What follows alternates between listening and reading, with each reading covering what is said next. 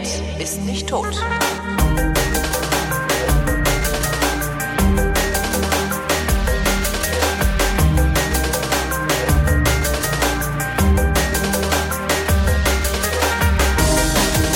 Hier ist eine völlig neuartige Ausgabe der völlig neuartigen, retrofuturistisch, ironisch modernen, urbanen Unterhaltungsmatinee mit Tradition, die fast alle Fragen, die an fragen.vrind.de gesandt werden, vrindheitsgemäß jedoch garantiert nicht zeitnah beantwortet. Hier ist die Vrindheit mit Alexandra Tobor.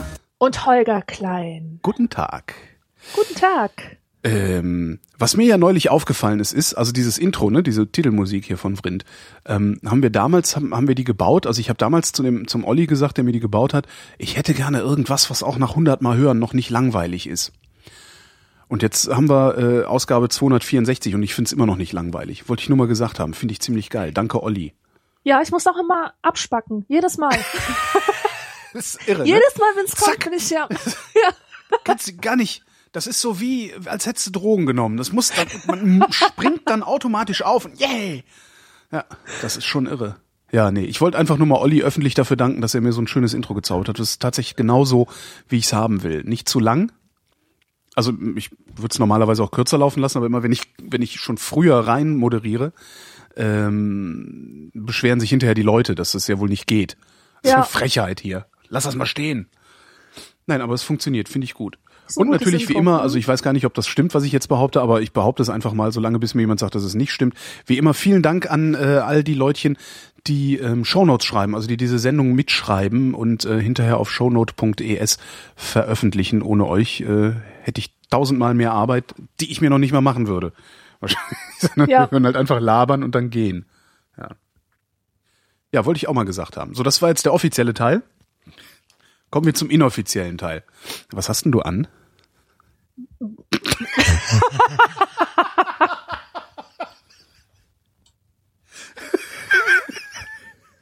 Also ich möchte das so genau. Pyjama-Hosen Hm, Hosen. Hm.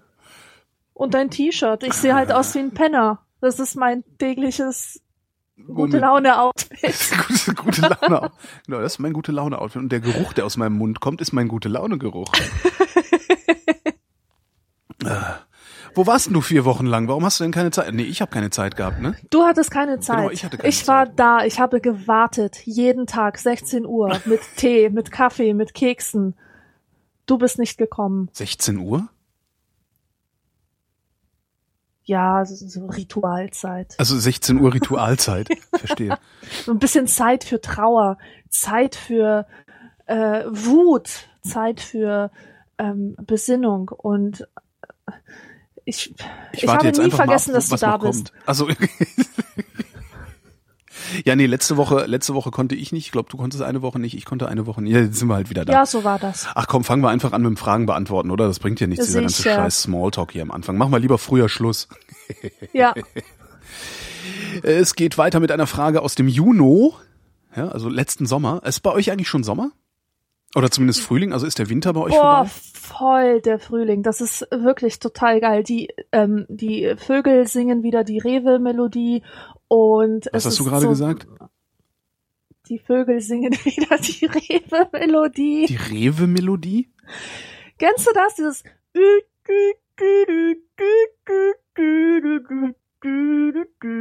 Nee.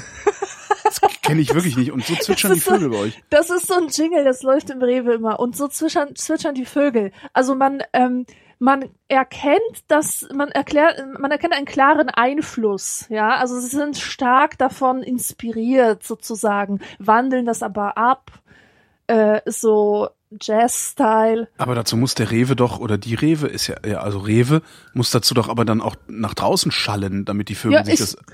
Ich weiß nicht, wie das funktioniert, aber sie singen wirklich die Rewe-Melodie. Na, ihr habt wenigstens Vögel. Wir hier im Osten, wir haben ja nix. Ja, aber ich habe kranke Bäume. Echt? Ihr habt diese Bäume mit, mit diesen Kugeln drin. Weißt du, was ich meine? Christbaum. Hm? Nee. ich meine diese, diese Baumkrankheit, wo solche äh, Donnerbesen, heißen die Donnerbesen? Ich weiß es nicht. Das aber Misteln. ja, wenn, wenn so, wenn so Kugeln halt Ja, in den Bäumen sind. Ja, Hm. das ist ganz traurig. Und das, und das hast du wirklich ab einer bestimmten ähm, äh, da ist irgendwie so eine bestimmte Linie, die man überquert. Man ist im Osten und schon sind die Bäume krank. Die Benrather Linie macht Bäume krank. Genau. Ja, also ich finde das jedes Mal erstaunlich. Echt? Und das gibt's im Westen nicht? Doch, nein, das gibt's im Westen nein, auch. das gibt's nicht. Nein. Nein, wir in Bayern haben sowas nicht. Wir Nee. haben keine kranken Bäume. Nee, in Bayern ist ja sowieso alles gesund. Ja. Ein sehr gesundes Land. Ähm, wie gesagt, geht es weiter mit einer Frage aus dem Juno. Und die kommt von Jan. Und der wüsste gerne, ist es euch unangenehmer, andere Menschen zu stören oder von anderen Menschen gestört zu werden? Ist es euch unangenehmer? Genau, wirst du Menschen- lieber gestört oder störst du lieber andere? Ich werde lieber gestört. Ich habe zum Beispiel ein riesengroßes Problem damit, ähm, bei Fahrkarten für einen Zug eine Platzreservierung mitzubuchen. Was? Weil ich allein schon den Gedanken unerträglich finde, zu jemandem hingehen zu müssen und sagen zu müssen, Entschuldigung, aber das ist mein Platz, ich habe reserviert. Ja. Kann, ich kann das nicht. Ich Echt kann es einfach nicht. Ich finde, also das widerspricht meinem Selbstbild. Ich bin kein Mensch, der so einen Satz über die Lippen bringt und ähm, ich kann nicht einen Menschen, der vielleicht auch noch 10, 20, 30 Jahre älter ist als ich, von meinem Platz verjagen. Das geht einfach Doch, das kann ich total gut, weil ich habe ja reserviert. Ja, aber das ist scheiße. Ich, ich mag, ich, ich mag das nicht. Ich, ich hasse es. Ich weiß, ich weiß auch, wie unangenehm das ist. Also mir ist es unangenehm, wenn, wenn jemand darauf hinweist, dass er reserviert hat. Ja, aber das Auf kannst du halt natürlich umgehen, indem du dir einen Platz reservierst. Ne? Ja, das ist, Ist jetzt doof. Ja, nee. Ja, ich bin halt jung geblieben. Weißt du, ich kann so, solche Sachen nicht machen. Dafür kann ich total gut dann auf, auf dem Treppchen sitzen im Zug. Ich bin wie, immer- wie so ein 16-Jähriger. Ja, nee, das, äh, so da so auf dem Boden kauern und so. Nee, das sehe ich ja nicht ein. Darum reserviere ich mir ja grundsätzlich Plätze und äh, bin dann auch immer sehr freundlich, Mhm. wenn da irgend so jemand auf meinem reservierten Platz sitzt und sage, guten Tag, ich fürchte, Sie sitzen auf meinem Platz. Und bisher ist noch jeder aufgestanden. Selbst wenn ich das, also einmal ist mir das passiert, habe ich es im falschen Wagen gesagt. Ist aber auch aufgestanden, war dann auch ganz lustig, war dann nur ein bisschen blöd. Dann irgendwann kam dann jemand und sagt zu mir, Sie sitzen auf meinem Platz und ich so, nee, kann ja gar nicht sein. das wüsste ich aber. Ja, und dann sagt er, nee, gucken Sie mal hier. Sag ich, nee, aber ich hier auch. Sagt er, nee, Sie sind im falschen Wagen. Und ähm, damit war dann aber, weil ich ne, nach 15 Minuten verfällt die Reservierung, also 15 Minuten nach Abfahrt. Und äh, das war dann halt schon ein, eine, eine Station später. Und dann war halt in dem anderen Wagen meine Reservierung weg. Und dann hatte ich den Salat.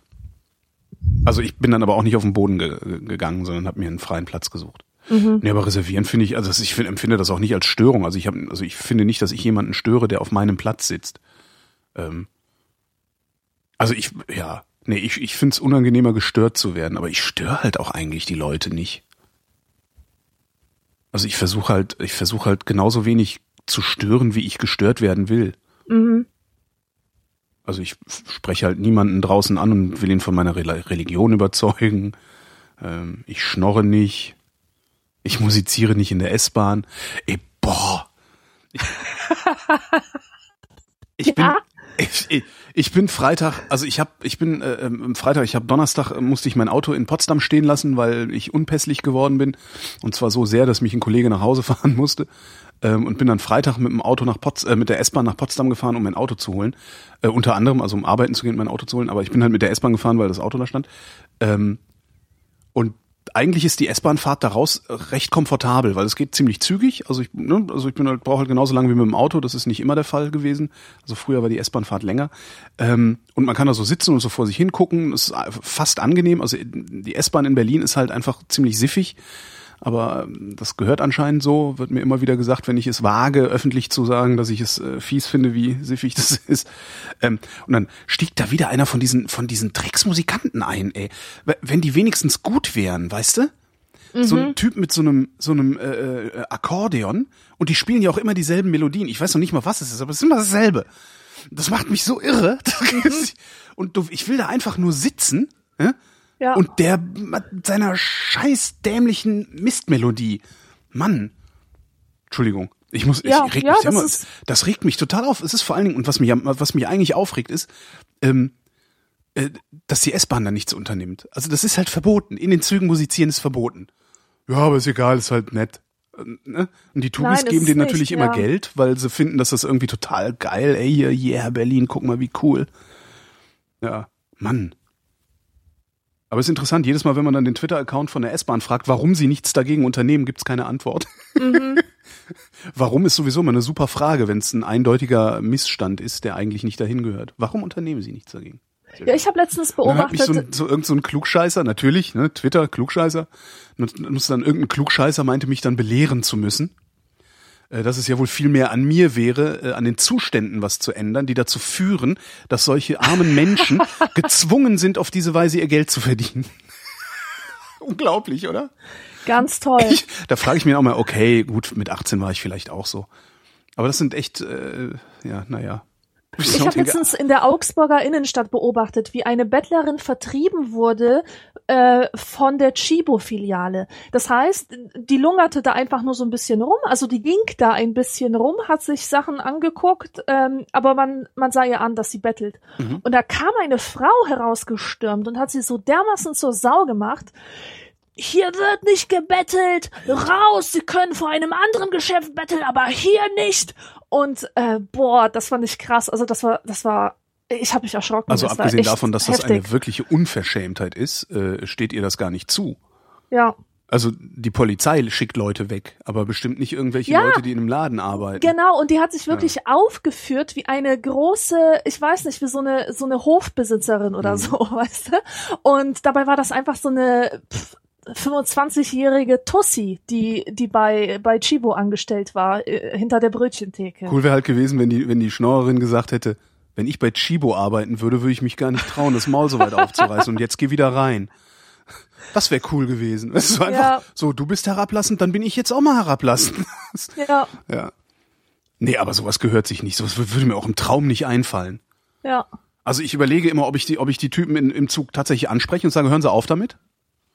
Ähm, aber du hast halt das Problem, es sitzen halt überall äh, WeltverbesseristInnen in der Gegend rum, die, die dir dann blöd kommen. Ja, das geht doch dazu, ey. wenn du nicht in der Großstadt das aushältst, dann kannst du ja aufs Land ziehen. Weißt du, wenn es dir im Westen nicht gefällt, geh doch in die DDR.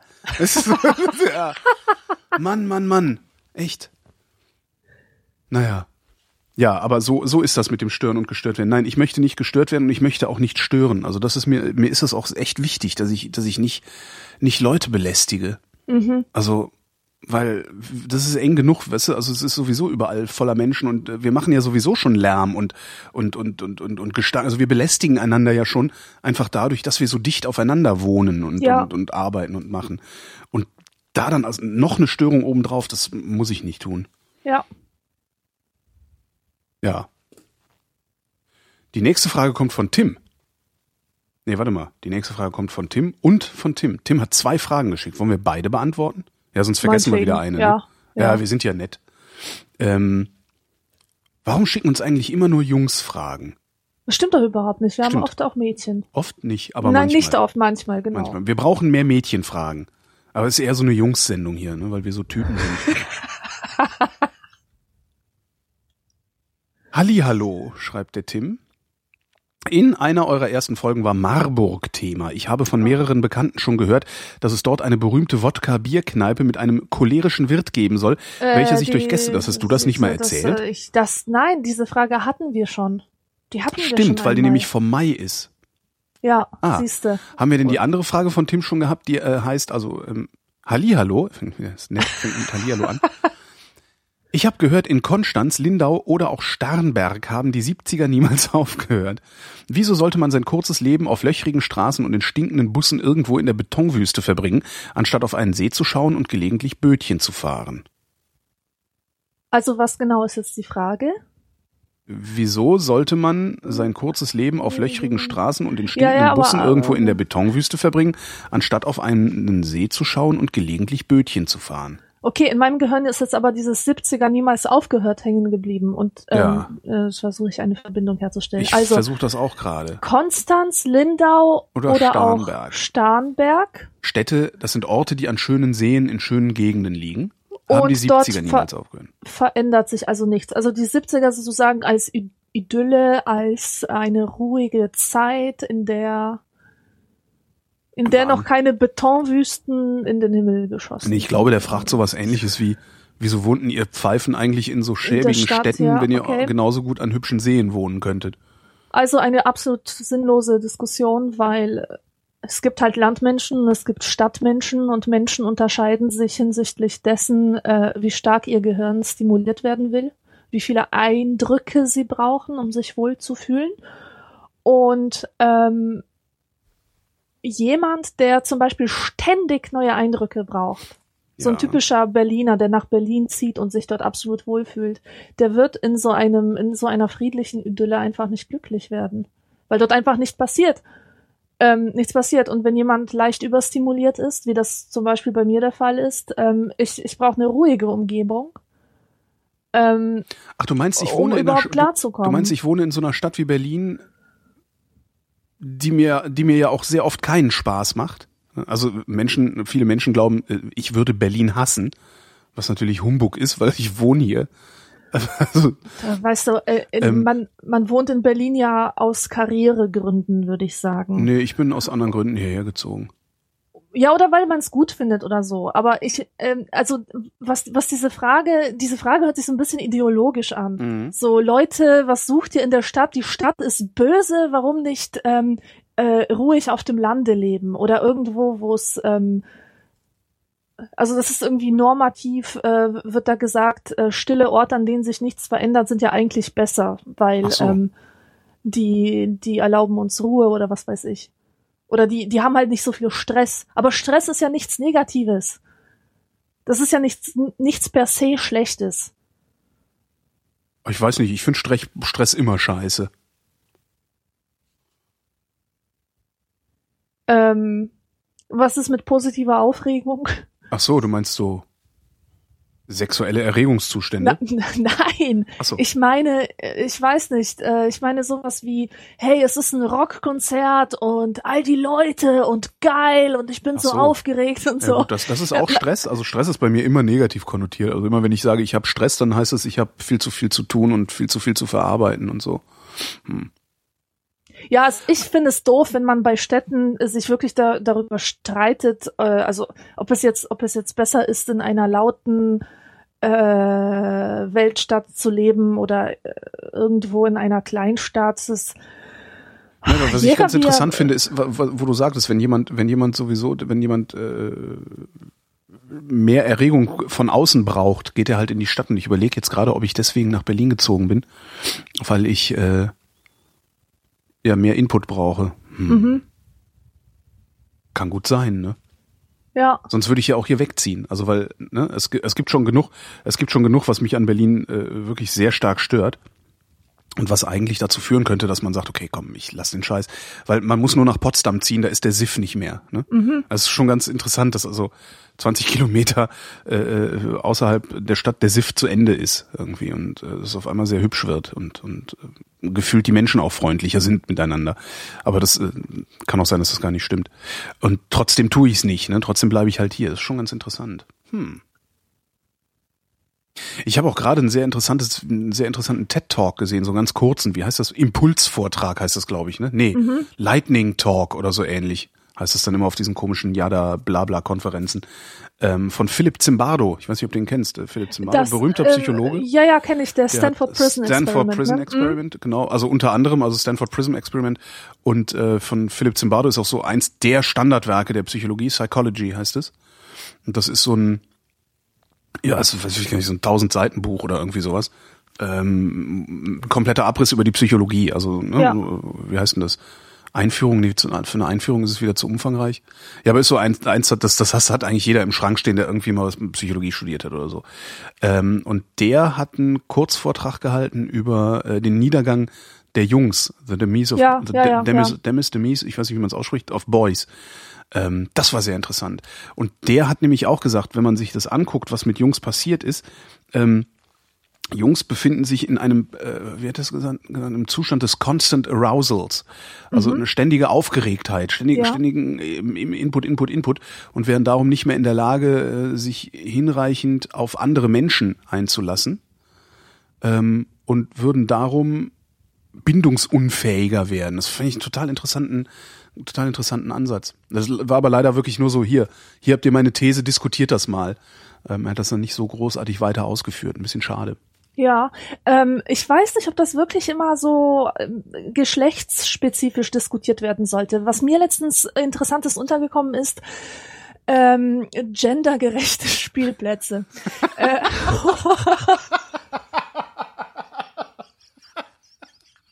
das, also wirklich, das ist doch nicht sowas, sowas von bescheuert. Das ist eine eine Diskussion, die hat stattgefunden zwischen den Städten Wien, München und noch noch irgendwas, ja. ja. Und da wurde halt diskutiert, dass ähm, äh, also es, es wurden wissenschaftliche Untersuchungen herangezogen, äh, die beweisen, dass Jungs gerne bolzen, dass sie auf Klettergerüsten rumturnen, Mädchen wiederum schaukeln und rutschen bevorzugen und so kleine Häuschen, wo sie sich zum Plaudern und Lästern zurück zurückziehen können. Und ähm, deswegen wird gefordert, gendergerechte Spielplätze einzurichten. Das bedeutet Spielplätze, die sowohl Jungs äh, ähm, Häuschen haben, wie auch Mädchenhäuschen oder Einrichtungen oder äh, wie auch immer das heißt, was da auf Spielplätzen rumsteht. Mhm.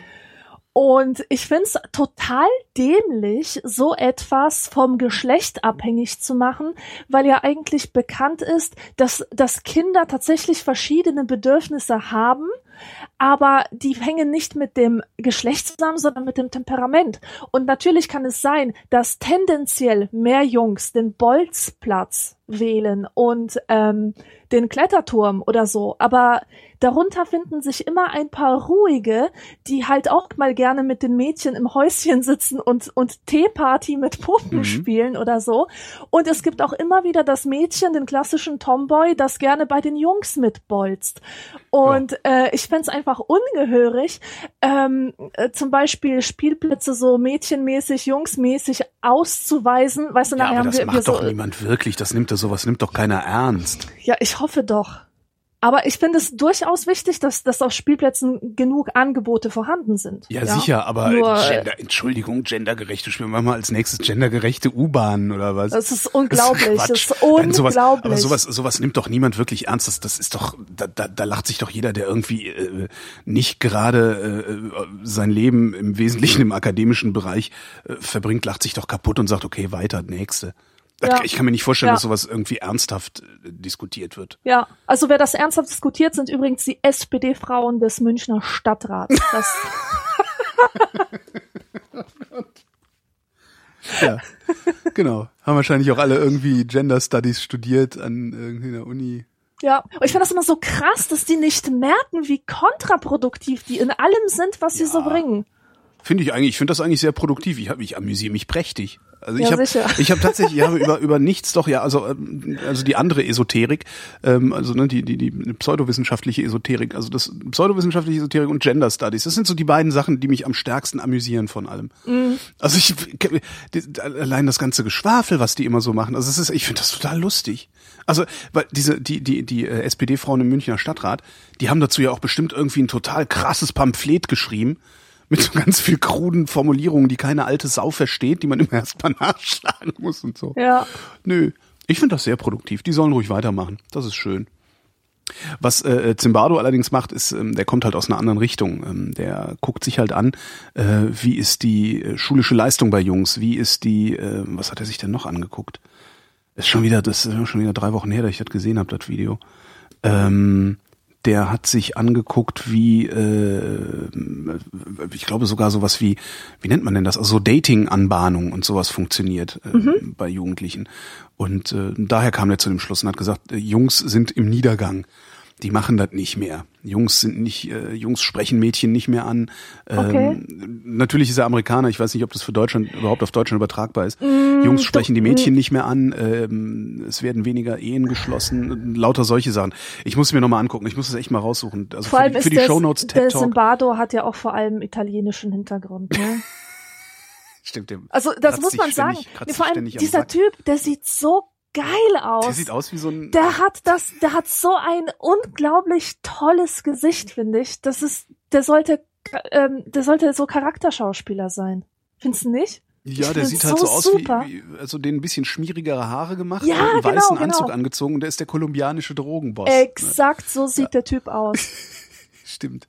Und deswegen denke ich auch sofort so ein bisschen an, an, an, an äh, ähm, machohaftes ähm, Hintergrundflirren, äh, wenn, wenn der irgendwie über Jungs redet. Also ich habe diesen Verstehe. TED-Talk selber noch nicht gesehen. Mhm. Der steht aber auf meiner Favoritenliste, so zum, zum Abhaken. Ähm, Welcher? Der jetzt gespannt. Ja, ausgerechnet? ja, Ah, ja. ganz genau. Der ist kurz, das sind nur irgendwie fünf Minuten, sieben Minuten Ja. oder sowas. Also den kannst du, hast du schnell wegge Ja, ich weiß. Und aber obwohl er so kurz ist, habe ich da jetzt so instinktiv einen Bogen drum gemacht, weil ich dachte, oh, dieser Italiener wieder. Ja, ich finde Zimbardo halt toll, weil der mir Der schon super. sehr, ja. sehr viele Zitate, also sehr viele Zitate schon in Hausarbeiten geliefert hat. Ähm, darum habe ich das dann direkt geguckt, als ich konnte. Der Philipp. ähm, es geht weiter. Ach so, wo waren wir denn? Ach genau, wir waren bei Städten und Ländern und ja, das hattest du ja hinreichend beantwortet und damit basta. Christopher fragt, wenn ihr die Möglichkeit hättet, die Zeit anzuhalten, wann und wo ihr, wann und wo immer ihr wolltet, nochmal, wenn ihr die Möglichkeit hättet, die Zeit anzuhalten, wann und wo immer ihr wolltet, Ähm, was würdet ihr damit tun? Nochmal bitte. Ich sagte, wenn ihr die Möglichkeit hättet, die Zeit anzuhalten, wann und wo immer ihr wolltet, was würdet ihr damit tun? Was würdet ihr damit tun? Ich glaube, diese Frage hatten wir schon mal. Echt? Schau mal bitte, von welchem Datum die ist. Vom 23.06. Aha, okay, dann wohl doch nicht. Mhm. Aber Das, das das kommt mir kommt so vertraut vor. ne? Also, Ähm, ja, weil ich, ich meine, ich hätte dazu was erzählt von Mein Vater ist ein Außerirdischer, dieser Serie von dieser Ivy, die mit, ähm, mit dem Zusammenstoßen ihrer beiden Zeigefinger die Zeit anhalten kann und dann passieren Sachen. also zumindest habe ich diese Serie auch gesehen, aber ich kann mich nicht daran erinnern, dass du. Hm. Aber irgendwie kommt es mir so vor, als hätten wir so eine ähnliche Frage, also mindestens so eine ähnliche Frage schon mal beantwortet. Du hast recht. Irgendwie schon. Also ich habe jetzt keinen Bock mehr, auf die ich- Frage, aber du kannst sie Ja, gerne dann- beantworten. Nee, damit ist die Frage dann auch beantwortet. Benjamin. Eigentlich ist das gemein, ne? Obwohl, also eine ähnliche Frage haben wir schon mal beantwortet. Eigentlich ist es aber auch ganz schön, solche Fragen immer zu beantworten, weil man dann auch sieht, wie sich ähm, der eigene Umgang mit der Welt ändert, weil man ja nie zweimal dieselbe Antwort gibt oder so gut wie nie zweimal dieselbe Antwort gibt. Ja. Das heißt, äh, Christopher, frag doch in einem halben Jahr nochmal. Also schick heute deine Frage, dann können wir die in einem halben Jahr beantworten. Jetzt aber der Benjamin schreibt, oh Gott, das ist Bettdecken? Eine Frage zu Bettdecken hatten wir doch auch schon. Das hier ist eine Sommerfrage und wenn ihr sie besprecht, ist es wahrscheinlich schon Winter. Hallo Hörerschaft, wir haben gerade erfahren, dass die Amerikaner und Briten uns alle überwachen. Ich hoffe, ihr habt das nicht vergessen. Und dann ist das Problem, zu dem ich die Frage stelle, schon nicht mehr so dramatisch, aber wie macht ihr das mit den Bettdecken?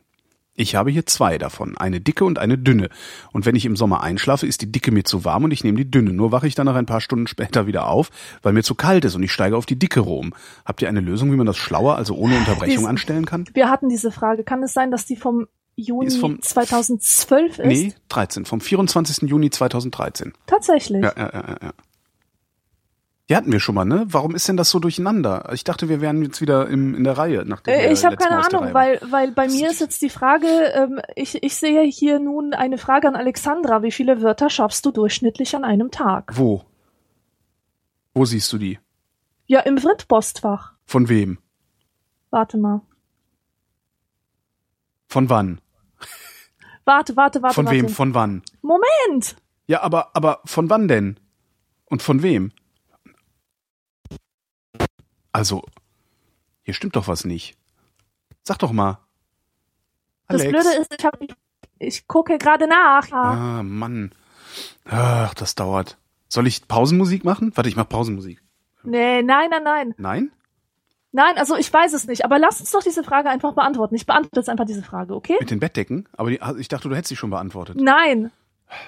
Ja, die habe ich auch beantwortet. Ich habe auch keine Lust auf diese Frage mit den Bettdecken, weil, boah, mir ist wieder heiß. Weißt du, es ist wieder heiß und ähm, ich habe keine Lust, über Bettdecken jetzt nachzudenken. Okay, Frage von Stefan. Wenn das so weitergeht, haben wir bald keine Fragen mehr, weil wir alle schon, warum funktioniert das nicht? Ich bin da sehr irritiert. Ich bin sehr irritiert. Na gut. Äh, Frage von Stefan. Gibt es irgendwo eine Liste, das hatten wir doch auch schon mal, gibt es irgendwo eine Liste von Ärzten, Apotheken und sonstigen Gesundheitsinstitutionen, die sich nicht am Geschäft mit Esokram beteiligen? Hatten wir, hatten Ja. wir, hatten wir. Kann ich auch hatten schnell wir. beantworten? Nee, gibt's nicht. Ähm, Hatten wir die Frage mit der, mit der Supermarktkasse? Ja, hatten wir auch schon. Supermarktkasse und Diebstahl. Warum? Mach doch mal einfach bei, weiter beim 10.7. Beim 10.7.? 10.7.2013. Beim Andreas Beim A. Andreas. Punkt. So, dann versuchen wir es jetzt mal. Das geht, das geht schief. Das ist also sowas Unprofessionelles. Warum ist das denn, warum sind wir denn so unprofessionell? Ich. Egal. Ich weiß nicht. Andreas. Ah, jetzt weiß ich. Weißt du, wir haben nämlich die Fragen, die ich dir vor, äh, irgendwann mal geschickt habe, die Ja. wir nicht gestellt haben, die haben wir eben noch nicht ganz äh, abgearbeitet. Könnte das sein? Doch, eigentlich schon. Ja? Ja. Egal. Li- Egal. Lies, lies Genau. einfach die Frage das vor. ist ja, das ist ja furchtbar. Andreas wüsste gerne. Meine Frau und ich werden demnächst Eltern. Warte mal, ist vom Juli dre- 2013. Glückwunsch. Meine Frau und ich werden demnächst Eltern und es wird wohl ein Junge. Meine Frau kann sich aber für keinen männlichen Vornamen so richtig erwärmen. Daher meine Frage an die Vrindheit. Welche männlichen Vornamen gefallen euch? Wie würdet ihr euren Sohn nennen? Elvis. Ja, Elvis ist nicht schlecht. Äh, Nicht wahr? Ich bin ja konservativ, was so Namen angeht, ne? Also, Ich auch. Total. Ich Neulich find's so, hatte ich noch- Ich find's so scheiße. Weißt du, egal, das egal wie ist man halt, es macht, man macht es immer falsch. Ich will Denn außerdem irgendjemand in keinen 20 Sohn. Jahren wird sagen, oh, man erkennt, wie deine Eltern drauf waren damals, weil die dir einen skandinavischen Namen gegeben haben. Und all diese, diese bildungsbürgerlichen Namen wie Emma und, und äh, Moritz und keine Ahnung, dieser ganze Scheiß, der jetzt beliebt ist, Ja. der wird in in 20 Jahren werden die Leute wieder sagen, ah, Emporkömmlinge, da sieht man, die wollten, äh, die wollten ihren kulturellen Aufstieg damit verdeutlichen, dass sie ihren Kindern solche Namen geben. Und wie man es macht, man macht es falsch. Deswegen bin ich immer für klassische Namen, die so klassisch ist, dass sie einfach zeitlos sind. Ja, Elvis ist eine Ausnahme. Ich, ich liebe einfach den Namen Elvis. Ich finde ihn einfach cool. Aber ähm, wenn man wirklich seinem Kind eine stressfreie Kindheit bescheren will, sollte man ihn tatsächlich Alexander nennen. Oder, oder, also äh, irgendwas. Ich finde Alexander einen total guten Namen. Ich mag, also wie gesagt, ich bin da echt konservativ. Also Alexander, Stefan finde ich auch völlig in Ordnung. Ich finde es super, Stefan zu heißen. Echt? Ja. Schreibst es noch mit PH und kann er, wenn er Bock hat, kann er sich dann irgendwann Stefan nennen. Ich kannte mal so einen. Der hat sich immer Stefan genannt und irgendwann stellt sich raus, der heißt Stefan. Noch nicht mal mit PH. Super. In der Serie Modern Family gibt's ja ein schwules Pärchen und die sind befreundet mit einem anderen schwulen Ja, Pärchen und die heißen Steven und Stefan. Genau, Steven und Stefan. nee, aber ich mache mir über Jungsnamen eigentlich selten Gedanken, weil ich will ja keinen Sohn haben. Also wenn überhaupt, dann krieg ich, dann krieg ich Töchter. Ach so. Ja, weil Jungs, ey, nee, Jungs stinken halt, ne? Nee, und das, nee, darum, also über Jungsnamen mache ich mir echt kaum Gedanken. Letztens hatte ich einen guten Jungsnamen, aber der ist mir entfallen. Meine Tochter Ähm, würde Charlotte heißen, finde ich gut. Charlotte cool. finde ich klasse. Lotte. Lotte. Nee, nicht Was ich- Lotte. Lotte, sein Kind Lotte zu nennen, finde ich scheiße. Das ist nämlich genau dieses äh, Pipi Lotta Victualia. Und ich nenne jetzt mein Kind die Pipi Langstrumpf, dann mache ich da so schöne Zäpfchen rein. Nee, nee, nee. Und hinterher hast du irgendwie so eine psychisch auffällige, äh, äh, äh, weißt du, nee, nee, so nicht. Ja, Die genau so ist es. Charlotte. Was ich total geil fände mal, und das wäre wirklich was anderes, wenn bildungsbürgerliche weiße Eltern ihrem Jungen einen arabischen Namen geben würden. Abdu Mohammed. oder Ali oder so. Ja, genau. Mohammed. Charlotte Genau. Mohammed Klein. Und jeder dreht sich immer um und, und stimmt. fragt sich, warum nennen die den Mohammed, diesen blonden, blauäugigen jungen Mann? Das Ist wird halt mir nur die gefallen. Frage, ob du dann nicht irgendwann von deinen, von deinen arabischen Freunden aufs Maul kriegst. Weil irgendwie der Prophet verhöhnt wird oder irgend so ein Scheiß. Die haben ja da, die sind ja auch irgendwie, ist ja nicht, dass nur die Christen irgendwie Baller Baller sind, die Moslems sind das ja genauso. ja. Dann ist verhöhnt den Propheten. Was? Ich, ich heiße so. Und dann trägst du irgendwie. Ja, das ist ja genauso wie, ähm, wie mit dem Namen äh, Jesus, der Jesus. in Spanien ein ganz normaler Name ist. Aber wenn du dein Kind so in Polen nennen würdest, wäre das sofort Blasphemie. Echt? Wie kann man denn ein normales Kind Jesus nennen? Ja, ja, nach, nach unserem heiligen Jesus. Da würde ich das machen. Ja, vielleicht ist das der Trick. Seinen Sohn so Namen geben. Oder ganz biblisch direkt so. Pff. Ja, biblische Namen finde ich super, aus dem Alten Testament. Ganz toll. Abraham. Noah oder so. Noah, genau. Noah ist auch. Ja, Noah gibt Noah gibt's sehr viele. Noah ist ja modern gerade, aber immer mit noch einem Namen so. Noah Maximilian oder sowas. Noah, ähm, wie heißt der Typ? Weiß ich nicht. Ähm, Isaac oder Aber ich so. fände mal ganz, was, was vielleicht auch ganz cool wäre in Deutschland, wäre dann so ähm, Afroamerikaner-Vornamen. Weil die heißen ja auch immer total seltsam. Äh, die haben ja die, die haben ja die krassesten Namen. Ja, ja. Jamisha und Äh, so. Genau sowas, genau. Ich, ich habe überlegt die ganze Zeit, wie, wie, die denn so, also äh, ja. Das wäre ganz cool. Jamisha Klein. Da weißt du auch nicht, ist das jetzt ein Junge oder ein Mädchen? Ja, Der Micha. nee, Stefan. Mein Sohn heißt Stefan und damit basta. Eventuell noch sowas wie Lukas, finde ich auch nett. Aber ist halt schon wieder schwierig. Lukas.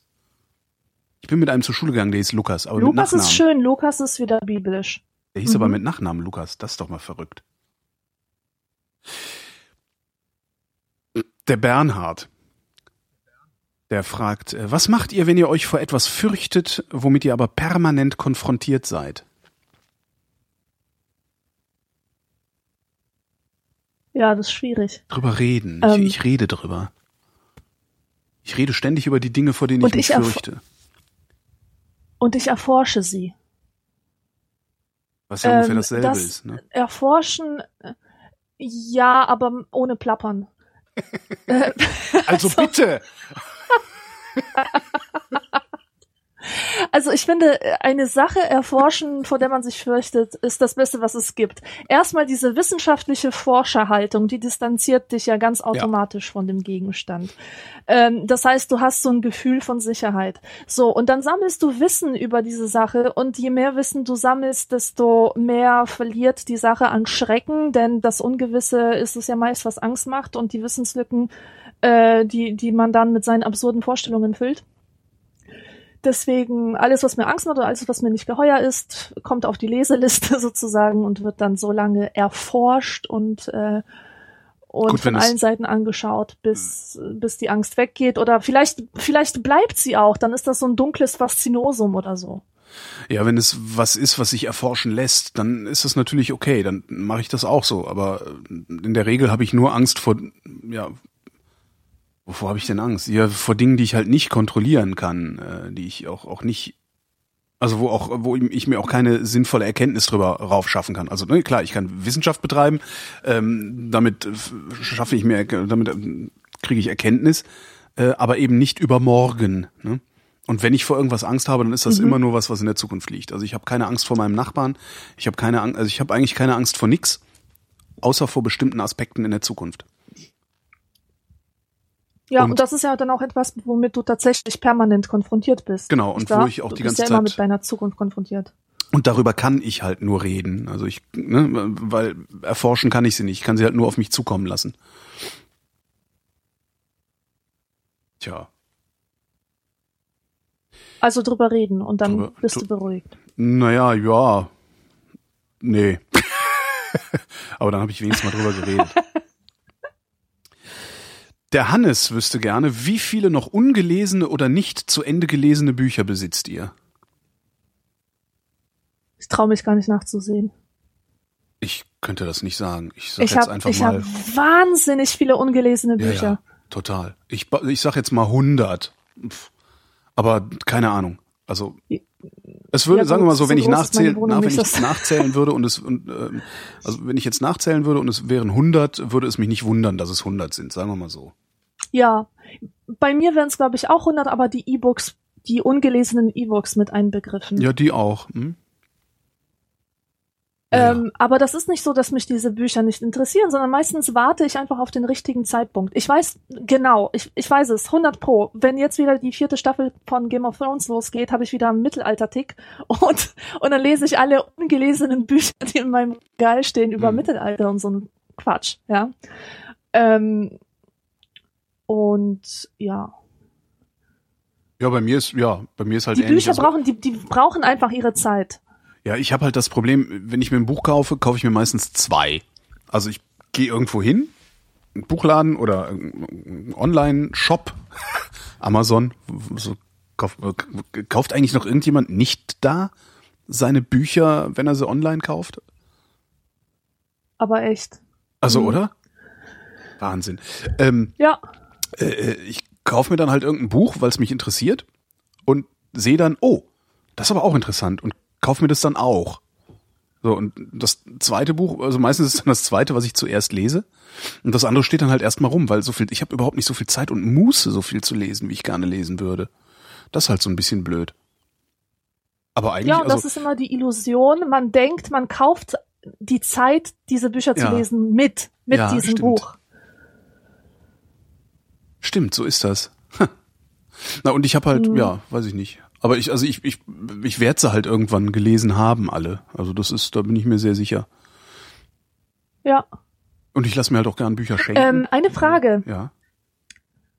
Eine Frage, weil mir das schon oft begegnet ist, dass jemand gesagt hat, er wurde so erzogen, dass ein angefangenes Buch grundsätzlich zu Ende gelesen werden muss. Und man liest sowas auch immer ähm, in Amazon-Rezensionen und dann steht da so, ach, ich wollte ja schon nach 20 Seiten abbrechen, aber wenn ich schon ein Buch anfange, dann muss ich es ja zu Ende lesen. Nee, ich du verstehe nicht, du diese, Pfeife. ich, ich, ich verstehe diesen Gedanken nicht. Nee. Ähm, ich, ich weiß nicht, warum, woher kommt das, dass, dass. Menschen das denken? Ist das so eine falsche Ehrfurcht vor dem Buch?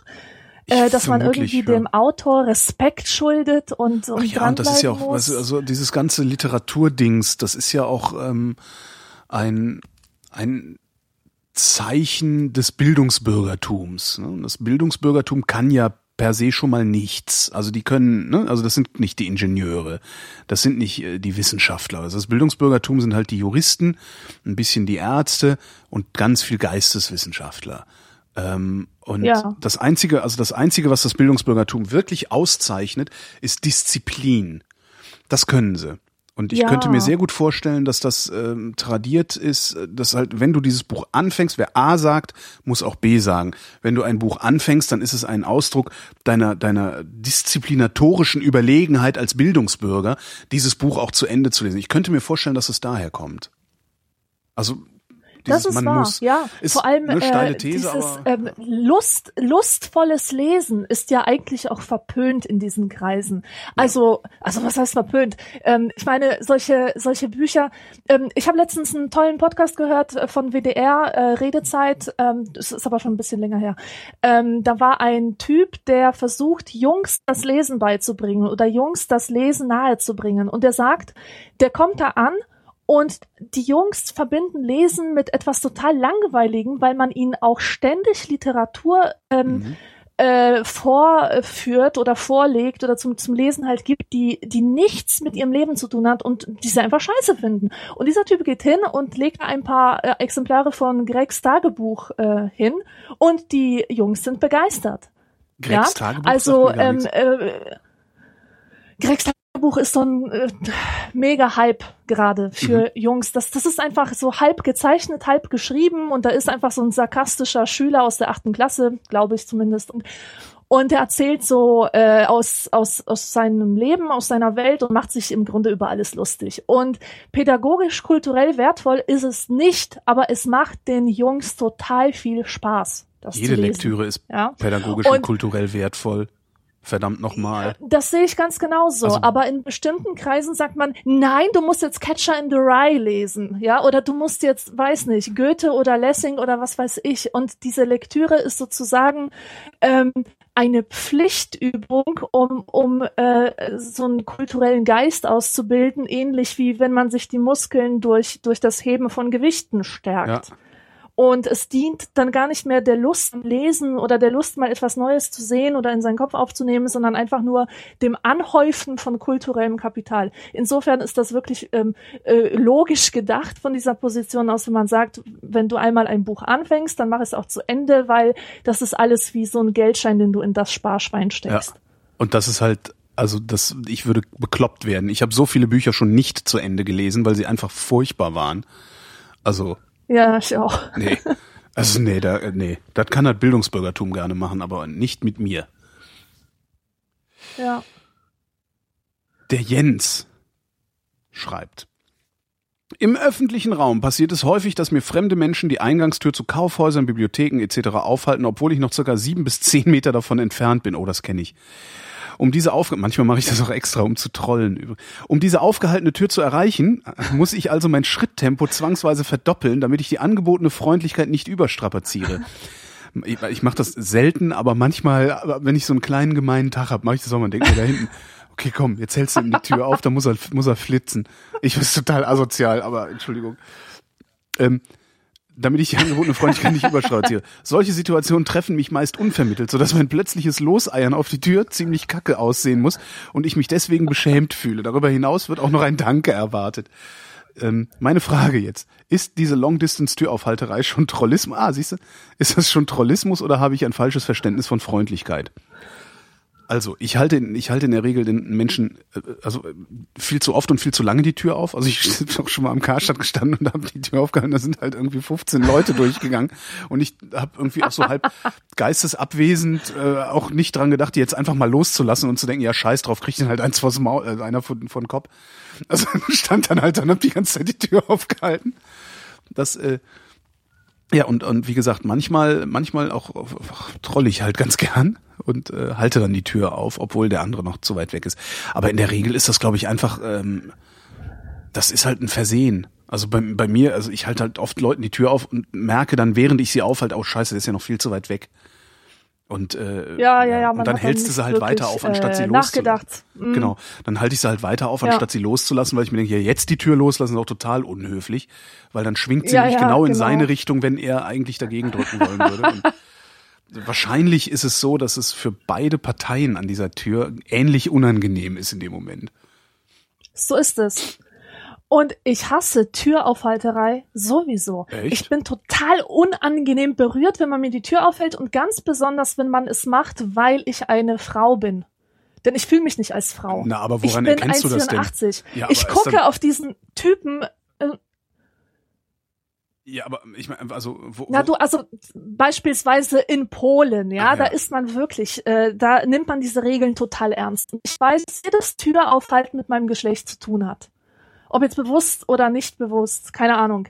Aber meine Güte, sehe ich aus wie jemand, der zu schwach ist, um eine Tür aufzumachen. Ich werde da jedes Mal total aggro. Und Echt? ich meine das nicht böse dem Menschen gegenüber, ich meine das böse der Norm gegenüber, weil es mich einfach fuchsig macht, wenn man, wenn man mir nahelegt, dass, dass ich zu schwach bin, um, um mir die Tür aufzumachen. Aber- und ich finde das auch nicht freundlich oder galant oder nett. Ich brauche sowas einfach nicht. Ich will das nicht. Und ich will auch nicht, dass man mir in den Mantel hilft. Also bitte, da fühle ich mich echt verarscht. Ich finde das total angenehm, wenn man mir in den Mantel hilft, darum helfe ich anderen in den Mantel. Und ich finde es auch total angenehm, wenn man mir die Tür aufhält, darum halte ich anderen die Tür auf.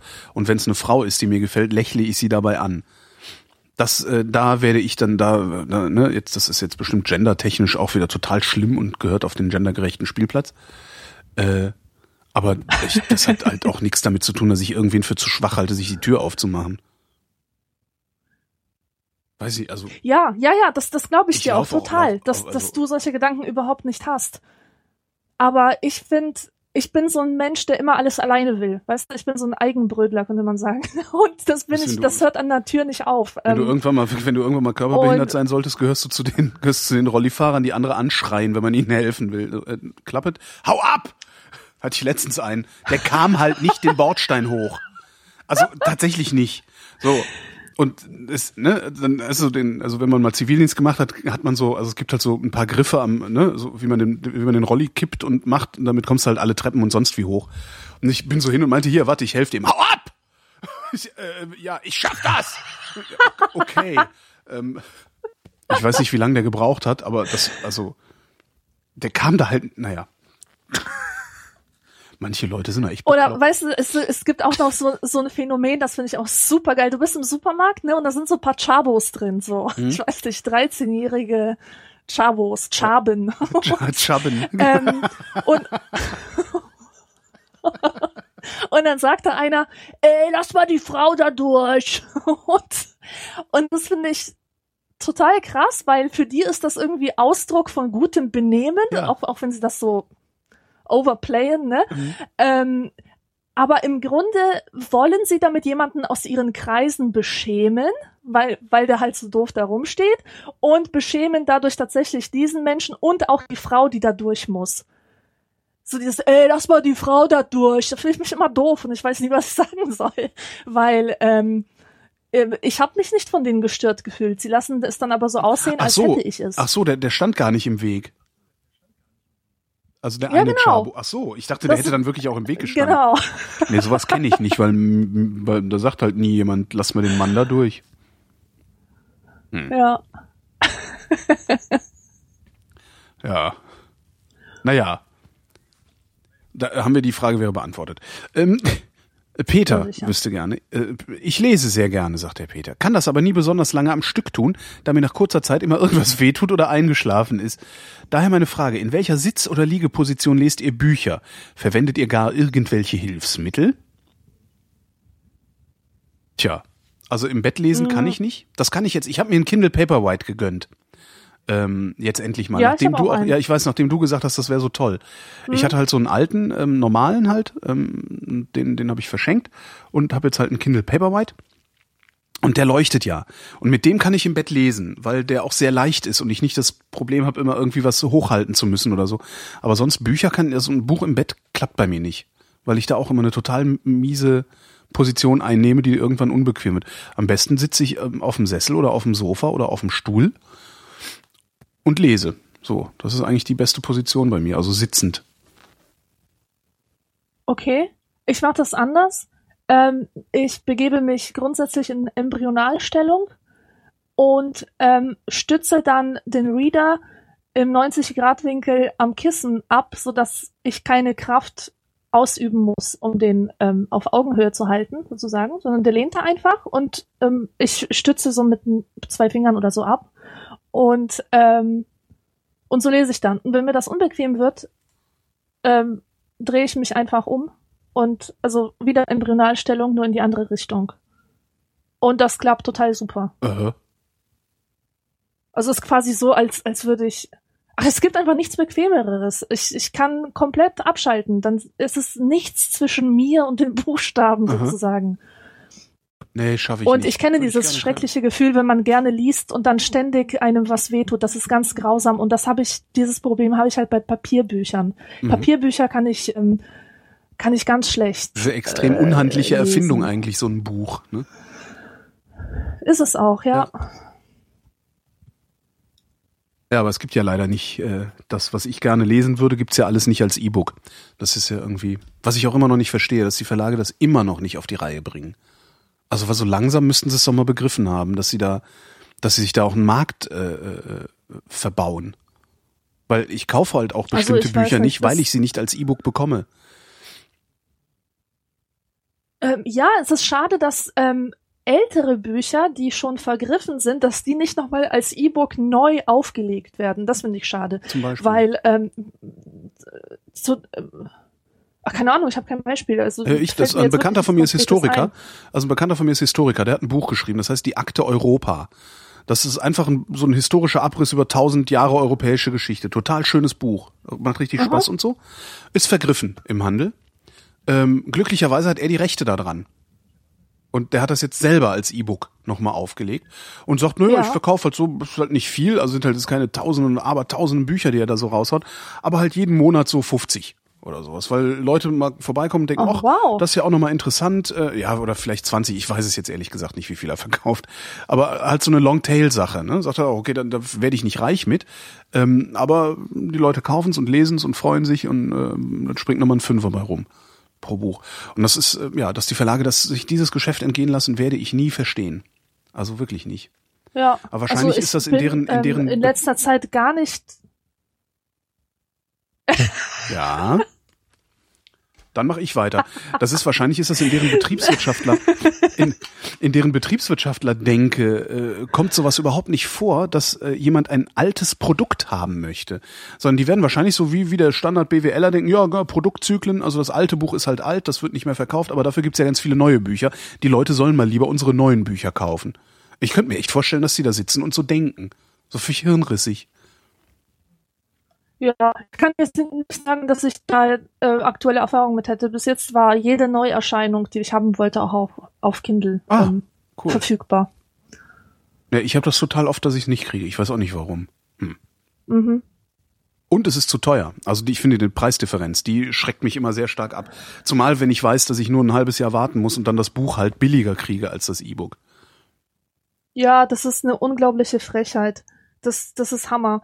Ähm, ich kaufe total gerne E-Books, ähm, englischsprachige E-Books ein, also die, die von, von ähm, amerikanischen Verlagen oder englischen Verlagen Mhm. oder so kommen, weil die einfach preiswert sind. Da kostet so ein Buch 3,75 oder Mhm. so ähm, und in der gedruckten Fassung 10 Euro. Ja. Und das finde ich einfach fair. Ja.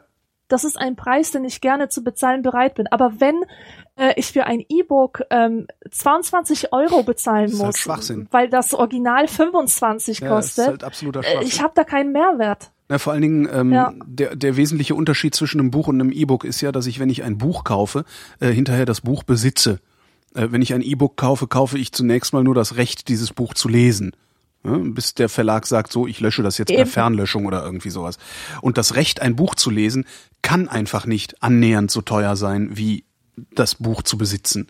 Das ist halt, äh, das funktioniert So- auf so vielen so Ebenen ist es, nicht. ja. Äh, äh, ja. Ja. Naja, vielleicht kommen die irgendwann nochmal dahinter. Wahrscheinlich müssen einfach erstmal noch ein paar Verlage vor die Hunde gehen, damit sie begreifen, dass man irgendwie sein Geld anders verdient. Hat bei der Musikindustrie ja auch funktioniert. Die haben sie dann auch irgendwann begriffen. Eben. Ja, also ich sitze. Ich sitze am liebsten auf dem Sofa, Beine übereinander geschlagen und lese so vor mich hin. So. Der Sebastian wüsste gerne. Wenn ihr in ein fernes Land auswandern würdet und, abgesehen vom Reisegepäck, nur einen Gegenstand von zu Hause mitnehmen könntet, welcher wäre das? Das wäre mein Kindle Paperwhite. Also, da Gilt muss ich gar nicht lange überlegen. Ich habe Ab- dieses Ding so lieb. Aber die Frage ist, gilt wie das ein als ein. Gegenstand oder gilt jedes Buch darauf als ein Gegenstand? Also, Nö, weil das dann, als dann Gegenstand. kann ich halt auch sagen, ja, dann nehme ich halt meinen Laptop mit. Ja, sicher. Aber nee, das wäre zu billig. ja, dann würde ich halt einen Rechner mitnehmen. Oder? Ja. Ich überlege gerade, gibt es irgendwas, woran ich so sehr hänge, dass ich es auf jeden Fall.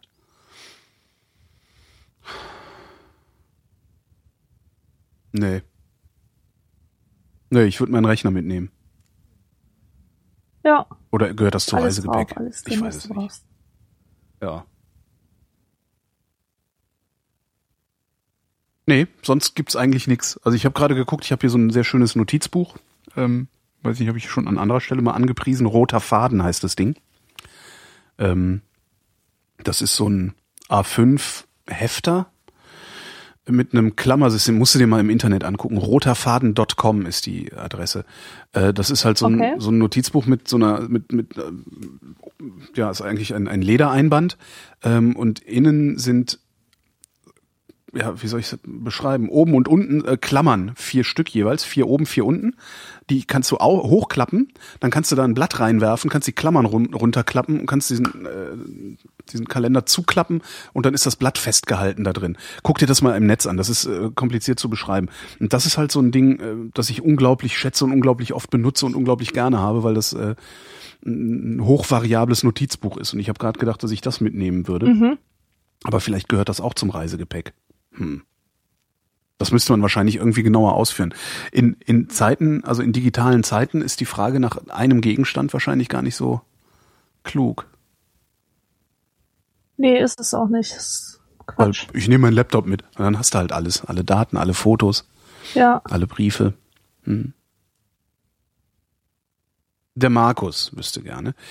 Wie kann man gutes Deutsch lernen beziehungsweise seine Redegewandtheit verbessern? Vielleicht Kreuzworträtsel lösen? Oder den Duden lesen? Duden lesen, gute Idee. Ich kenne, ich kenne einen, Ja, gar nicht mal so falsch. Ich bin eine, also jetzt kennst du zwei.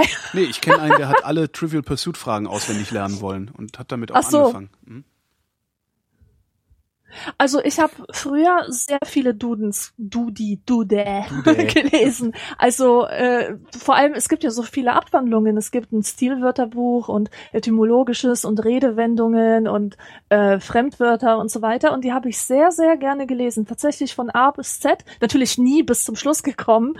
Äh, das ist ja Ja, ist Wahnsinn. genauso Also wie das Bibel kannst du lesen, nicht ne? bringen, nimmt man sich ja auch ähm, vor und ja, irgendwann genau. denkst du, Alter, das ist ja nicht auszuhalten hier. ja, exakt. Ich kaufe das auch nur so extrem religiösen, äh, also t- total Verbrämten ab, dass sie die Bibel komplett gelesen haben. Allen anderen glaube ich das nicht, wenn sie es Ja. behaupten. Weil das geht nicht. Das geht, Ja. glaube ich, echt nicht. Nee, du kannst, du kannst ein Evangelium am Stück lesen, das Ja. geht schon, aber du kannst nicht, niemand kann mir erzählen, dass er die ersten Kapitel des Alten Testaments äh, mit den sieben ungesteuerten Oh. Broten und Und, Und der Aufzählung der Zechziel Genealogie. Ja, genau. Wahnsinn. Nee, das geht gar nicht. Ähm, Kreuzworträtsel, unglaublich. Also da lernst du wirklich Wörter, die noch nie irgendein Mensch gebraucht hat. Ähm, Es Ja, gibt so Kreuzworträtselwörter wie Ra. Ern oder Genau. so. Fränkischer Hausflur. What the fuck? Ist das Ern? Ägyptischer Ern, Sonnengott. ja. Ra. Oder Re? Siehst du, ich weiß es Ja. noch nicht mal mehr. Afrikanischer Fluss Nil.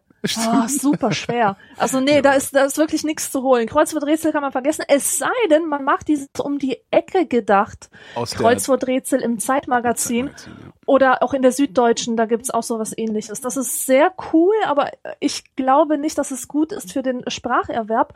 Ähm, Nee, das- da was ums ich Denken. immer wieder ähm, ja, ja, genau. Aber auch um Sprache, denn, denn vieles, vieles hängt mit Sprache zusammen. Da wird zum Beispiel äh, von dir verlangt, ähm, einen feststehenden Ausdruck mal wörtlich zu lesen. Also nicht automatisch an die übertragene ähm, Bedeutung zu denken, sondern Mhm. kurz innezuhalten und zu überlegen, was, was heißt denn das eigentlich? Ja, und dann kommst du so aufs Lösungswort ähm, oder auf das gesuchte Wort. Mhm. Ähm, was ich total empfehle, ist einfach das Lesen von guten Autoren.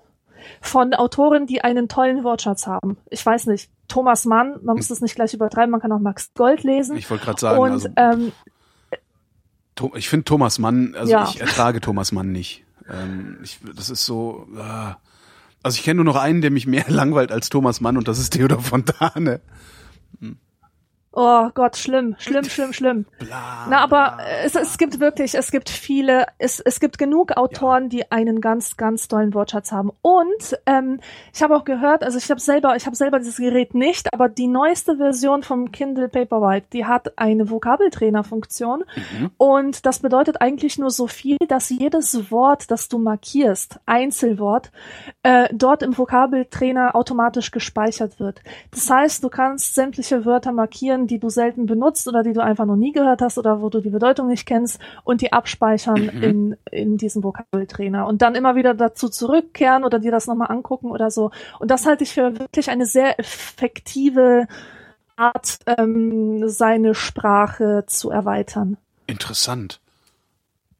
Das muss ich mir mal angucken, Also selber ob habe ich das noch hab. nicht Also ich, ich weiß auch gar nicht, aber äh, ich weiß gar nicht, ob das in meinem Gerät drin ist. welches hast also, du denn? Das weiß ich nicht. Ja. Wo, wo, wo, wo sieht man das? Steht das? Es, es liegt's auch nicht hier. Äh, nee, aber keine Ahnung, da Ähm, was steht denn? Steht hinten auf deinem Reader drauf Kindle oder Amazon? Das ist eine gute Frage. Keine Ahnung. Ich habe da so ein Bettchen für und da, da habe ich das, also ein Mäppchen, da habe ich das reingetan, da ist das drin. Da habe ich so, nie dran, okay. hinten drauf geguckt. Na gut. Hm. Seit wann gibt's das denn in neu? Also vielleicht, äh, Oh, seit letzten Herbst, glaube ich. ja, dann habe ich das bestimmt, weil ich habe mir das ja erst im Winter geholt. Warte mal, was Ja. sagt das denn, wenn ich hier auf, ich gucke gerade im Internet. Sie haben diesen Artikel im Januar gekauft, habe ich den Artikel. Dann würde ich das wohl haben, ne? Eigentlich schon, ja. Ich bin Ja, gespannt. ja, auf jeden Fall. Muss ich mir mal in Ruhe angucken. Also ich habe das halt nur zum Lesen. Also ich habe mir da Ja. jetzt gar nicht so groß Gedanken drum gemacht. Ich bin auch, was ich auch gar nicht so schön finde, ist diese diese Wischfunktion, also dass dass dass das ein Touchscreen hat. Ich bin kein Freund von Touchscreens. An, an, also klar beim iPhone und finde ich super, aber ich fand beim Kindle das eigentlich schöner mit den Knöpfen an der Seite. Da Mhm. kam ich besser mit klar. Ja, die habe ich nie auch- kennengelernt, deswegen Also kann eine ich. alberne Geschmacksdiskussion Diskussion letztlich. Ja, man gewöhnt sich an alles. Ja, lesen, das ist es halt, ne? Wie, wie kann Ja. man gut Deutsch lernen, beziehungsweise, äh, und da, auch da finde ich wieder, egal was man liest, einfach lesen, lesen, lesen, lesen, lesen. Ja, und wenn man Leute fragt, wirklich Autoren, die einen wahnsinnigen Wortschatz haben, was die eigentlich so, äh, wie, wie die sich, wie, wie eigentlich deren Spracherwerb vonstatten geht. Mhm. Die sagen, sie haben alles gelesen. Und Ja. alles bedeutet eben nicht Schiller und Goethe, alles bedeutet die Rückseite von der Shampooflasche, Mhm. Ähm, Comics, Schundliteratur, Ja. und hohe Literatur und alles wirklich als alles und das Fachbücher. Ja. Äh, und das ist, das ist, glaube ich, das Geheimnis. Da lernt man auch kreativ mit Sprache umzugehen. Wenn man äh, diese semantischen Felder oder wie das heißt, wenn man das irgendwie miteinander kombinieren kann auf kreative Art. Mhm. Ja. Der Martin wüsste gerne, unter welchen Umständen habt ihr am 11. September 2001 von den Terroranschlägen erfahren? Da habe ich jetzt eine Hammer-Story. Cool. Ich nicht. Okay, also ich war äh, im September in San Francisco und hink dort rum. Ähm, ich habe im Summercamp gearbeitet, drei Monate lang. Was ist das? Und das, das ist das, wo, wo amerikanische Eltern ihre Kinder im Sommer hinschicken, Mhm. zu so einer Ferienfreizeit, wo sie verschiedene Aktivitäten in freier Natur erleben und, und so weiter. Und da war ich halt Betreuerin Mhm. drei Monate lang. Und danach ähm, hatte ich so ein, äh, das war so ein Work-and-Travel-Programm. Das heißt, nach getaner Arbeit konnte ich in Amerika machen, was ich wollte. Das Visum hat, hat es erlaubt. Mhm. Und bei mir war es so, dass ich in San Francisco abhing und äh, durch einen Zufall bin ich ähm, bei so einer Familie aus Prag untergekommen, also Prager Ausgewanderte. Und äh, die Mutter ähm, der Familie hat mir erlaubt, äh, bei denen zu wohnen und bei denen mitzuessen und so weiter, wenn ich mich um den kleinen Jungen von denen kümmere. Und der war zehn Jahre alt. Wie alt? Zehn Zehn. Zehn. Und das war einfach ein Kind, ein, ein ganz, ganz liebes Kind, ähm, ein bisschen introvertiert und hat sich furchtbar gelangweilt während der Ferien. Und ich bin halt voll die Kindertante, ich kann sehr gut mit Kindern und deswegen war das ein guter Deal. Also ich durfte dort schlafen und äh, habe dann die ganzen Tage mit dem verbracht. Wir waren unterwegs und wir haben was gespielt, geschrieben und so weiter. Und ähm, irgendwann merkte ich aber, ich gehe den Leuten da auf den Sack, weil ist klar, du kannst nicht einfach in eine Familie rein und da mitwohnen. Irgendwann ist vorbei. Und ja, ist, äh, ist halt nach- wie Fisch. Nach drei Tagen fängt er an zu stinken. Ja, genau. Nach, nach einem Monat Oh. oder über, ja, ja, ich war wirklich sehr, sehr lange da. Ähm, die haben mir aber auch immer wieder versichert, dass es cool ist und so. Aber irgendwann, ich, ich habe einfach gemerkt, die Luft ist raus und ich muss jetzt echt abhauen. Und äh, ich hatte einen Flug gebucht, ähm, einen Rückflug für den 11. September. Mhm. Und ähm, ich habe mich da aber schon so ein bisschen gelangweilt. Ich habe meine Mutter angerufen und die hat gesagt, kannst du nicht versuchen, deinen Flug umzubuchen? Du kannst doch früher schon nach Hause kommen. Du musst da wirklich nicht die ganze Zeit ausharren, wenn du da sowieso nichts mehr verloren hast und nichts mehr Aha. zu suchen hast. Komm doch nach Hause. Und dann habe ich da angerufen und habe gesagt, hier könnt ihr nicht meinen Flug irgendwie vorschieben. Und die so, nee, also da gibt's nur eine Möglichkeit und zwar, wenn sie am 9. September fliegen. Also zwei Tage, Mhm. zwei Tage vorziehen. Und dann habe ich gesagt, ja, okay. Es sind halt nur zwei Tage, also im, im Grunde fällt das jetzt nicht so ins Gewicht, ja. Ja. Aber ich nehme dann den 9. September. Ja, und dann bin ich am 9. September nach New York geflogen. In New York habe ich eine ähm, Ballettlehrerin aus Israel kennengelernt, die mir äh, ganz schreckliche Sachen über Terroranschläge erzählt hat. Die war gerade aus Israel in New York gelandet, hat mir eine tolle Zukunft als Künstlerin prophezeit in Berlin und so. Und ähm, auf jeden Fall war ich dann am 10. wieder in Frankfurt, am 10. September. Und ähm, am 11. September kam ich runter aus meinem Zimmer zu meinen Eltern oder zu meiner Mutter. Da lief der Fernseher und man sah dort gerade, wie ein Flugzeug in so ein Hochhaus reinfliegt. Mhm. Das war in New York und ich war vorgestern noch dort gewesen. Ich habe noch gedacht, wie schön es gewesen wäre, wenn ich da ein paar Tage lang verbringen könnte. Und es war einfach der Hammer. Ich konnte das einfach nicht glauben. Weißt du, diese, diese, dieser unglaubliche Zufall, dass, dass mein, dass mein Flug. Du wärst überhaupt nicht rausgekommen erstmal. Nein, ich mehr. wäre da nicht rausgekommen, ganz genau. Das waren nur zwei Tage, aber es war total wichtig, dass ich diesen Flug genommen habe. Und äh, es war einfach zu krass. Und ich habe dann auch versucht, meine Freunde zu erreichen und die waren alle nicht da. Habe nachher erfahren, die sind in Berlin auf dem Radiohead-Konzert und die haben das dann von, äh, von dem Radiohead-Typen erfahren. Ähm, auf Also- der Bühne. Vom Sänger, ja. Hm. Ja. Ja. Und äh, ja, krasses Erlebnis, das kann ich sagen. Es, ich hatte echt das Gefühl, dass ich von einer überirdischen Macht gerettet wurde Ja. oder von irgendetwas. Nee, bei mir war voll Da hatte die unspektakulär. Mama ein gutes Vorgefühl. Bei Mhm. mir war es wirklich unspektakulär. Ich glaube, ich hatte, ich hatte in der Woche, habe ich die Radio Fritzen am Morgen moderiert, also die Morning Show. Und die geht bis zehn, also von sechs bis zehn. Um fünf haben wir mal angefangen. Also fünf Uhr gekommen, äh, Manuskripte geschrieben, äh, sechs bis zehn die Sendung gemacht. Danach war dann immer noch mal so äh, Nachbesprechung und Vorbereitung für den nächsten Tag, bla blub. Und ich war irgendwie relativ früh zu Hause, weil das war ja, glaube ich, nachmittags um drei oder so, als, dies, als das passiert ist. Ähm, also, äh, Nachmittags um drei? Oder? Nein, nein, nein, nein. Nee? Das war, das war viel früher. Das Okay, muss irgendwann zwischen neun und elf Uhr morgens. Alles klar, dann habe ich frei gehabt, das, weil ich erinnere mich tatsächlich nur noch wirklich daran, dass ich mit einer Tasse Kaffee in der Hand äh, ins Wohnzimmer, also ich, meine Küche war praktisch äh, der, ein Durchgangszimmer vom äh, Flur bis in die Küche gegangen, von da ins Wohnzimmer, war so ein Durchgangszimmer. Und ich habe mir einen Kaffee geholt, bin ins Wohnzimmer gegangen, habe irgendwie da gestanden, die Glotze eingeschaltet ähm, und stand in meinem Wohnzimmer mit einer Tasse Kaffee in der Hand und sehe, wie ein Flugzeug gerade in das, also das erste Flugzeug in diesen Turm eingeschlagen ist Heftig. und denk mir, boah, Alter, ey, wie bescheuert muss man denn bitte sein, um so ein Ding zu treffen? Also da fliegt man Ja. doch drum rum. Also so Ja. doof kannst du doch gar nicht sein. Was denn da passiert? Und dann haben sie es gezeigt und dann, ne, Perspektive so, Perspektive und dann, und dann habe ich dabei zugesehen, wie das zweite Flugzeug da reingeklatscht ist und dachte, was war denn das jetzt für eine komische Perspektive? Also ich habe es dann halt auch nur so, weil ich meine, Flugzeuge, also sowas passiert halt. Ich habe da jetzt auch nicht so völlig fasziniert und gebannt vor der Glotze gesessen und gedacht, oh mein Gott, oh mein Gott, sondern habe halt so krass, Alter, Alter, krass. Hab mir erstmal mein Käffchen getrunken. Ähm, und äh, irgendwann fiel mir halt auf, dass das aus einer komischen Perspektive gezeigt wird. ja. Und dann hat es noch mal ein paar Minuten gedauert zu begreifen, dass das ein zweites Flugzeug ist, das da reingerauscht ist. Aber das war eigentlich auch alles. Okay, dann bin ich nämlich nicht. Ich weiß nur, ich bin äh, mit, mit einer Tasse Kaffee relativ verpennt da gestanden. Dann war es, weil ich frei hatte. Siehst du, haben wir das auch geklärt. Ja. Und äh, ja, das war's. So habe ich davon erfahren. Und dann bin ich irgendwann, habe ich mir das ein bisschen angeguckt im Fernsehen, habe irgendwann gedacht, okay, warum soll ich jetzt die ganze Zeit vor der Glotze sitzen? Weil alles, was ich wissen muss, weiß ich. Äh, es sind zwei Flugzeuge ins World Trade Center geflogen. Wenn das zweimal passiert, dann ist das kein Zufall. Das heißt, jetzt gibt's Krieg. Das war so ein Gedanke, den ich hatte. Ja, das dachte ich auch. Ähm, und, Dritter äh, Weltkrieg oder so. Ja, nee, das nicht. Ich habe einfach nur gesagt, okay, jetzt gibt's Krieg. Das, das, die schlagen jetzt um sich. Mhm. Ähm, und bin dann irgendwann bin ich runter auf, ich weiß gar nicht, wo ich im Moped gefahren bin und bin dann ins Berliner Kongresszentrum gefahren, beziehungsweise ins Haus des Lehrers, wo die Truppe um Tim Pritloff gerade ähm, Blinkenlights installiert hatte. Das war Ach so eine, was, das war zu dieser Ja. Zeit.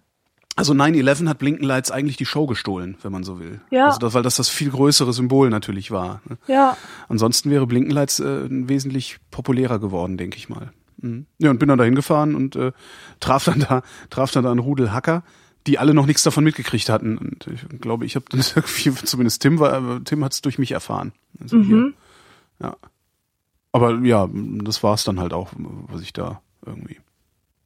Und dann habe ich anfangs noch gedacht, okay, das, äh, wer macht sowas? Warum, warum passiert sowas? Das war ja nicht von Anfang an klar, dass das irgendwie ähm, ein paar wahnsinnige Araber waren.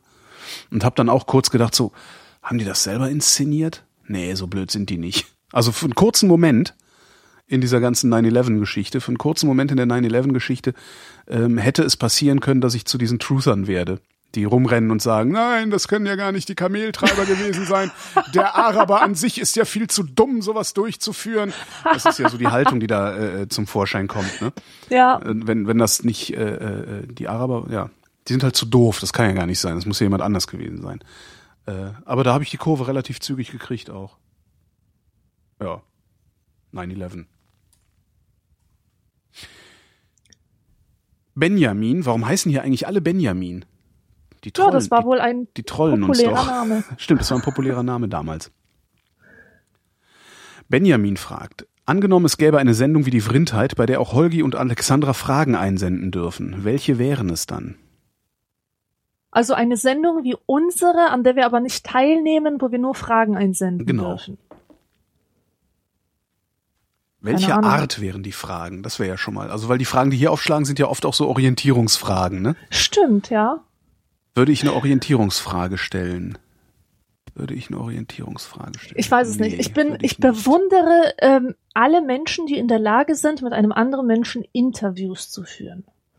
Ähm, also dich bewundere ich auch. Äh, dass, dass ich du rede sowas aber kannst. nur mit Menschen, ähm, die sowieso was erzählen wollen. Ich, das ist ja nicht so, dass ich jetzt irgendwie den Innenminister ausquetsche, der eigentlich gar nicht reden will, sondern ich rede Ja, ja, mit der Schriftstellerin aus Augsburg. Ja, ja, natürlich. Ja, klar. Aber ähm, mich interessiert es immer und, und mich fasziniert es immer, ähm, wie die Interviewer auf ihre Fragen kommen.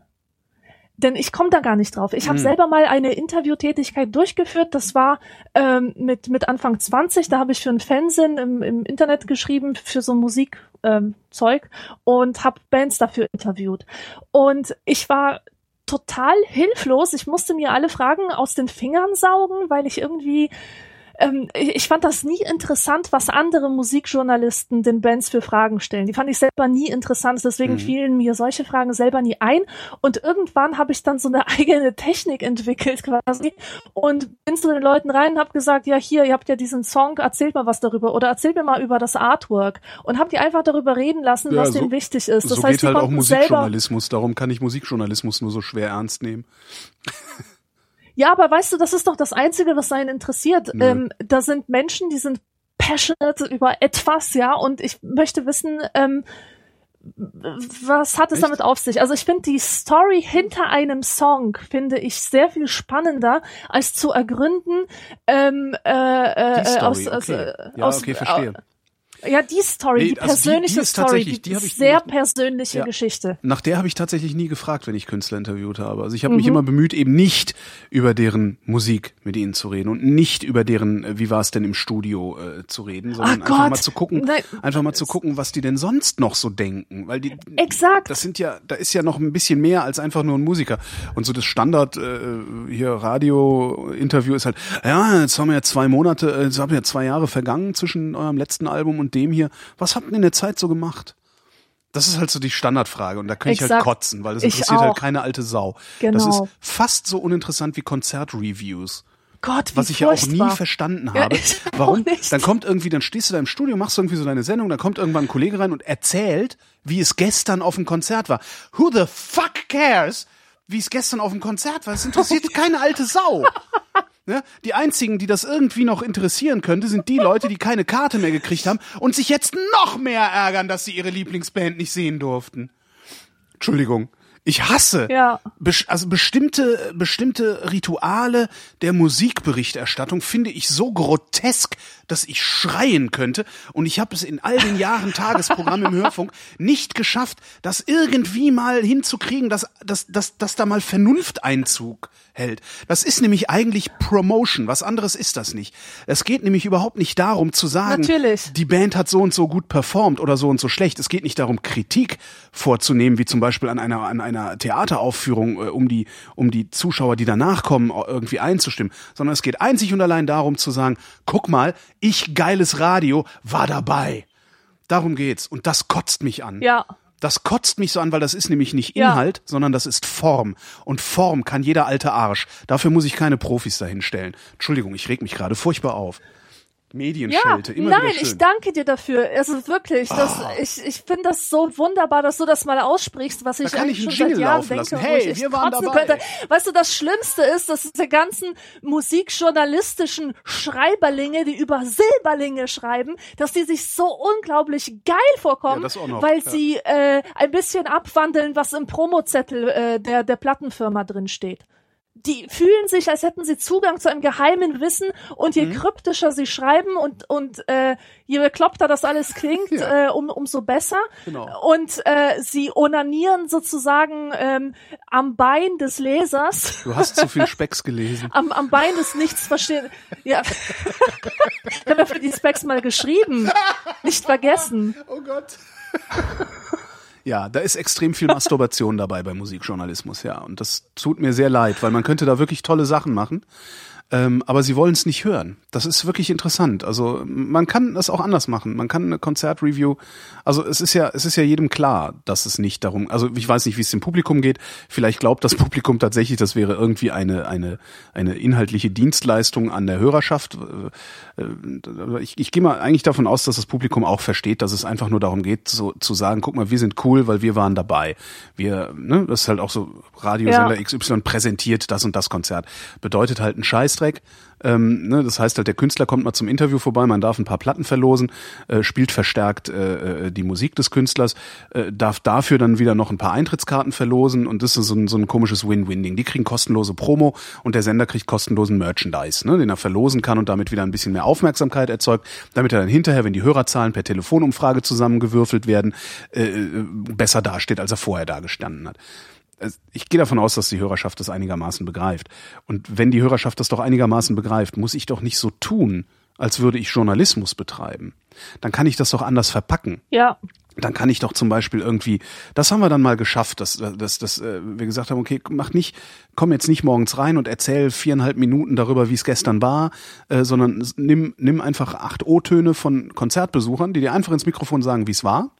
Die O-Töne nehmen wir, dann wir spielen Mhm. verstärkt Musik dieses Künstlers und schneiden die O-Töne in die Songs rein.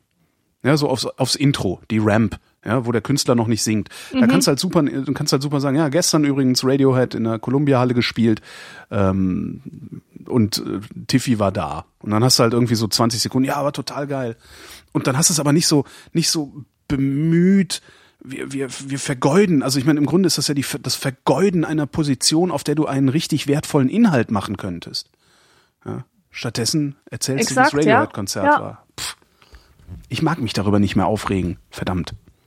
So, die Fragen. Ach so, was für Fragen würden wir denn ähm, Weißt du, warte, warte, warte, warte, warte, warte, warte, warte, was zu sagen. Ich habe noch was zu sagen. Und zwar habe ich letztens bei Bourdieu den schönen Satz gelesen, äh, dass jeder Kulturgenuss den Diskurs darüber braucht. Du bist der einzige Mensch, Und, den ich kenne, äh, der äh, sagt, ich, ähm, ich habe bei Bourdieu letztens den Satz gelesen. Das hat noch nie jemand zu mir gesagt. Das ist sehr cool. das macht dich extrem sexy. Na, auf jeden Fall schreibt er das, ne? Und, und das ist so wahr. Nochmal, dass, was schreibt er? Dass jeder meisten, Kulturgenuss- Also die meiste Musik den Diskurs darüber braucht. Ja. Ähm, das, das bedeutet, äh, du kannst nicht einfach Musik konsumieren, wenn du dich als bestimmter Mensch halt definierst. Du musst auch äh, in der Zeitung lesen oder von bestimmten Instanzen äh, musst du ähm, bestätigt bekommen, dass das legitime Kultur ist. Mhm. Und ähm, der Diskurs trägt sehr zu deinem eigenen Genuss bei. Ähm, wenn du wenn du Fan von einer Band bist, dann holst du dir eine Musikzeitschrift, du liest etwas darüber und dann hast du auch einen ganz anderen Zugang zu der Platte. Äh, also der Artikel dient dann eigentlich nur dazu, dich innerlich für dieses Produkt zu öffnen. Ähm, Aber ich, das äh, wenn ich legitimiert neue dann Musik doch auch zu wieder. hören bekomme, dann interessiert mich das Allerwenigste, so rein vom akustischen. Mhm. Aber sobald ich irgendwie tausend Interviews lese oder Artikel, Aber das, das interessiert mich doch. Äh, nee, Quatsch, das interessiert mich. Das legitimiert ich doch dann eigentlich. Nicht hören. Du kannst mich nicht hören. Warum Doch, nicht? jetzt, jetzt bist du wieder da. da benutzen Kurz wir Mumble und haben dieselben Probleme, wie wir vorher es hatten. ist das, ist erste Mal, dass dieses, das erste Mal, dass dieses Problem auftaucht. Mist. Keine Panik. Ähm, aber was du sagst, das legitimiert ja dann doch wieder diese vollkommen unsinnigen Konzertberichterstattungen. Ja, weil das dann ja als schon. Teil des Diskurses über diese Band oder über dieses Kulturphänomen ähm, gelten würde. Ja, ist ja auch so. Hm, Mist. Ja. Damit Nein, das, läuft das meine Doofe, Kritik daran leer. Dann das- hört euch du, alle das ist- weiter Konzertberichterstattungen an über Ähm, Veranstaltungen, nein, auf denen das, ihr nicht wart. Das Problem ist immer noch, dass der Diskurs etwas aufwertet, was vielleicht gar nicht so toll ist. Wie viel Musik äh, wäre mir am Arsch vorbeigegangen, wenn Mhm. ich nur den akustischen Eindruck hätte. Ja klar. Aber kaum schreibt ein Typ, ja, das ist die Neuheit, das ist total äh, progressiv und super Ja, stell geil dir mal und so. Tokotronic ohne Begleitberichterstattung vor. Ne? Ja, äh, nö, Oh, hör auf nö. zu heulen, Alter! Ja, genau. Künstlich wird dann halt so eine ganze ästhetische Welt drumherum gewoben Mhm. mit, mit Wortgeschwurbel und äh, naja, kann man machen. Ich habe übrigens gerade auf Twitter gesagt gekriegt, ähm, dass 9-11 9 Uhr Ortszeit war und das war bei uns um 15 Uhr. Das heißt, die Wahrscheinlichkeit ist doch groß, dass ich morgens Okay. gearbeitet habe. Okay. Weil ich stand da mit dem Kaffee. Naja. Ähm, ja, die Frage, die ich der Vrindheit stellen würde, wäre wahrscheinlich nicht, nicht so eine Orientierungsfrage, sondern äh, wahrscheinlich das, was ich, was ich prinzipiell nicht verstehe. Warum sind Menschen so rücksichtslos miteinander? Ja. Ja. Das würde ich gerne verstehen. Also war, und vor allen Dingen, warum macht es so vielen Menschen nichts aus, dass Menschen rücksichtslos sind? Also, weil das ist so, ich merke das immer wieder, wenn ich mal, mich mal wieder öffentlich über, über den SIF hier in Berlin zu, äh, auslasse, muss ich mich jedes Mal wieder von irgendwelchen Leuten belehren lassen, dass ich mich gefälligst nicht so anstellen. Also, das wäre doch völlig normal und das wäre doch völlig in Ordnung. Also, ne, dieser Gestank, Dönergestank in der U-Bahn, so diese üblich, üblichen Sachen ja. da denke ich jedes Mal, warum, also erstens, warum macht man sowas überhaupt? Also dieses rücksichtslos sein. Und warum toleriert man sowas überhaupt? Das begreife ich nicht. Ich, ich würde das gerne verstehen. Mhm. Natürlich auch, um vielleicht zu lernen, da gleichgültiger zu sein. Andererseits möchte ich auch gar nicht gleichgültig sein, weil in dem Moment, wo ich genauso gleichgültig werde wie die Siffer, äh, steige ich mit dem Döner in den Bus ein und da sitzt vielleicht jemand wie ich, der sich dadurch extrem belästigt fühlt. Ja. Und das will ich halt gar nicht. Aber solche Fragen würde ich der Vrindheit stellen. Mhm. Jetzt. Frage von einem Mädchen. Ah. Isabel fragt. Gefühlt, gefühlt hat jeder Mensch heutzutage einen Blog. Isabel hat schon mal das Blog geschrieben. Ein Blog. Sehr gut. Brav. Was sollte man eurer Meinung nach in den ersten Eintrag schreiben, den man erstellt? Was denkt ihr, ist die häufigste Überschrift eines ersten Eintrags? Was ist das erste, was die Leute in ihr Blog schreiben? Hallo Welt, oder? Hallo Welt, ja. Oder, äh, oder Huhu, das ist jetzt also mein neues Blog. Wobei, wobei ich finde, dass das alles äh, irgendwie ein Zeichen dafür ist, dass man mit der Technik nicht vertraut ist. Ähm, weißt du, du musst dich immer für, für eine neue Technik oder Kulturtechnik, die du anwendest, musst du dich immer so vor der Umwelt rechtfertigen. Ja, und sagen, also hier ist es mein Blog, ihr wisst schon, diese Sache, wo man Sachen reinschreibt und ich weiß halt noch nicht, was ich da jetzt reinschreiben werde, aber mal gucken, ne? Das hat immer so, so was, so was peinliches, das ist so awkward, so. Man merkt Stimmt. richtig, da ist jemand noch nicht so vertraut mit dem Medium und probiert ein bisschen rum.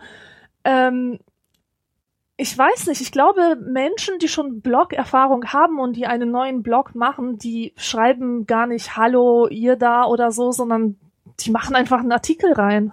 Ja. Ich guck, ich versuche gerade rauszufinden, was mein mein erstes mein erster Beitrag war, aber ich weiß gar nicht, warum ich bei mir funkt das funktioniert hier nicht. Mist.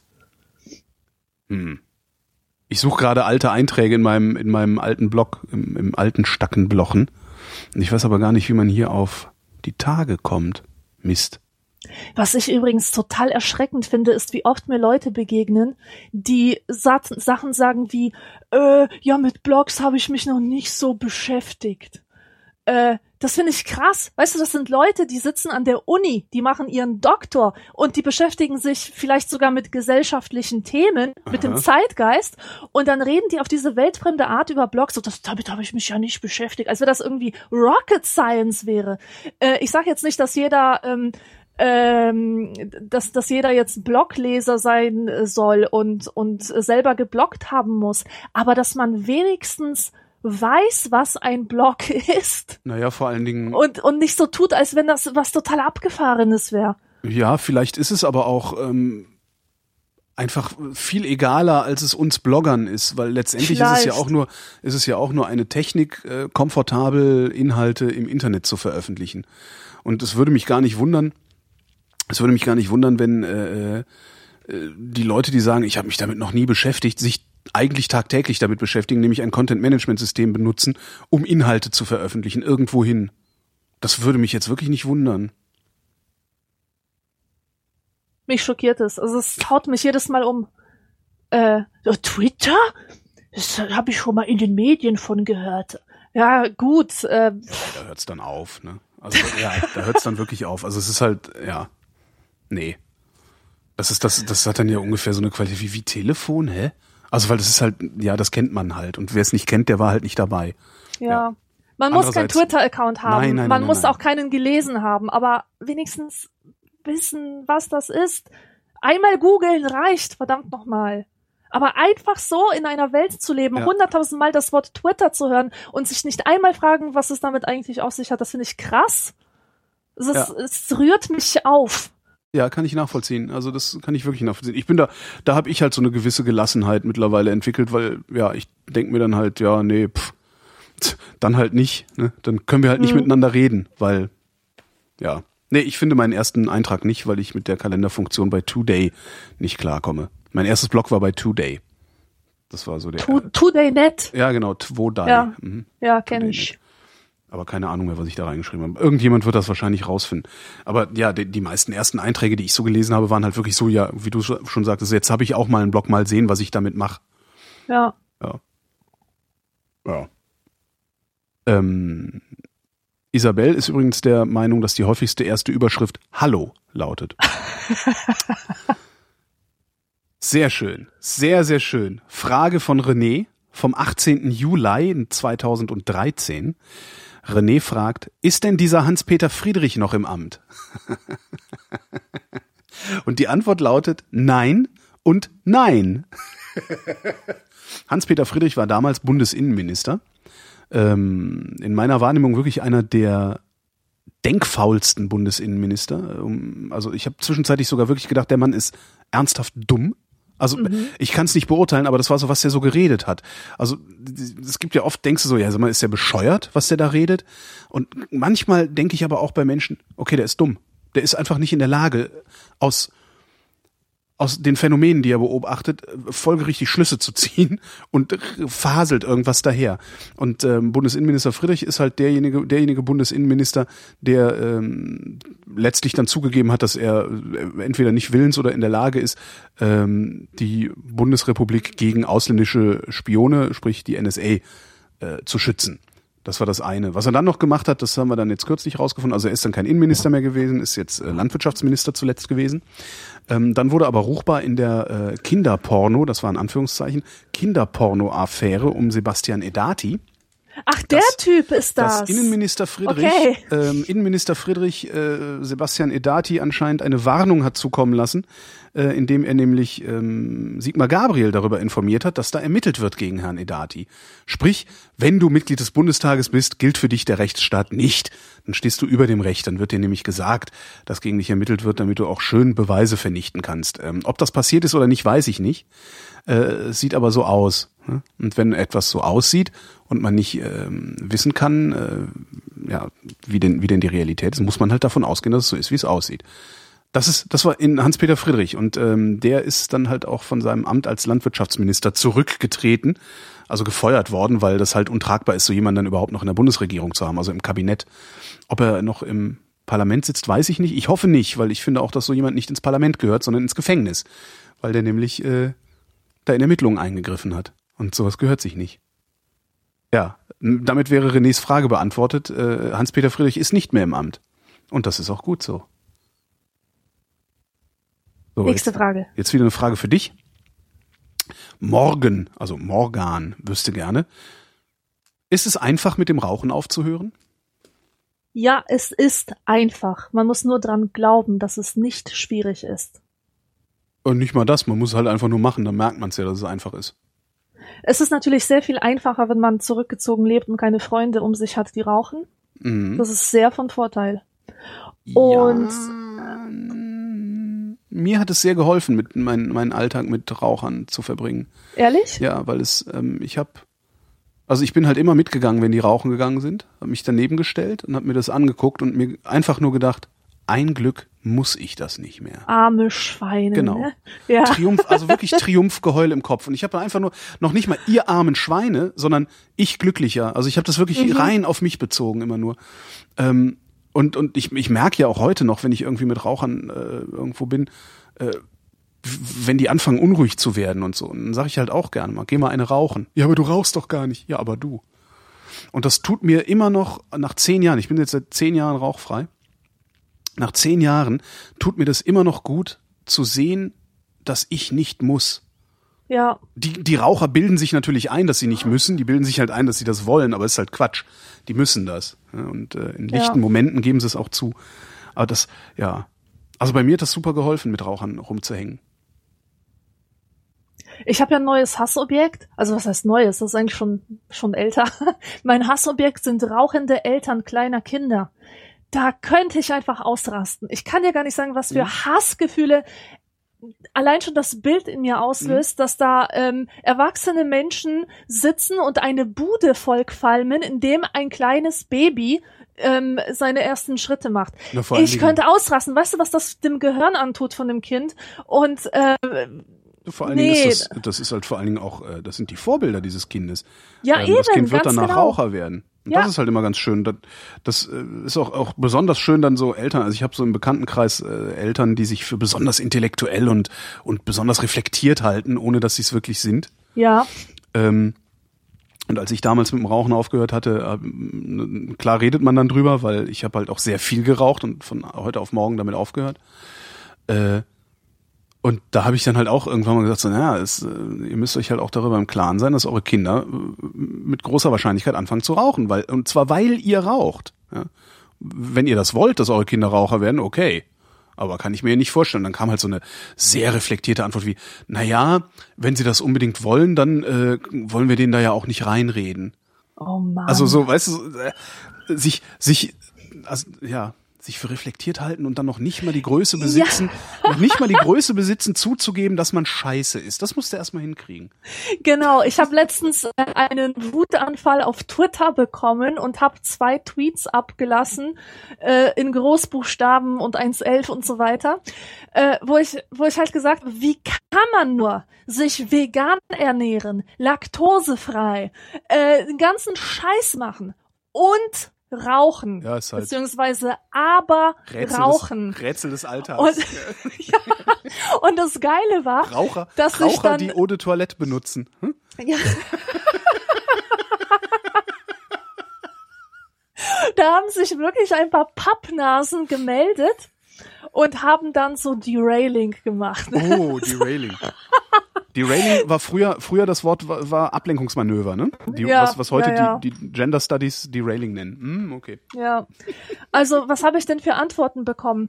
Äh, Erstmal so, dass ähm, äh, also einfach verleugnend dass es mir ums Rauchen ging und und so auf die Ernährungsschiene, was kann denn jemand dafür, dass er Laktose intolerant ist? Genau, die- und da antworte ich, hör mal, du Spack, ich meinte eigentlich die Leute, die alles laktosefrei machen, mit aus Solidarität mit laktosefreien und die nicht mal selber davon betroffen sind. Das finde ich, das finde ich am, am, am allerkrassesten. Weißt du, wenn Leute ähm, glutenfrei, ja, so, so heißt das ja, glutenfrei oder was, so Kuchen backen, glutenfrei und, und selber ähm, nichts damit am Hut haben, aber falls die armen Leute, die auf solche Nahrungsmittel angewiesen sind, ähm, äh, irgendwie im Freundeskreis sind, sollte man denen solches Essen anbieten.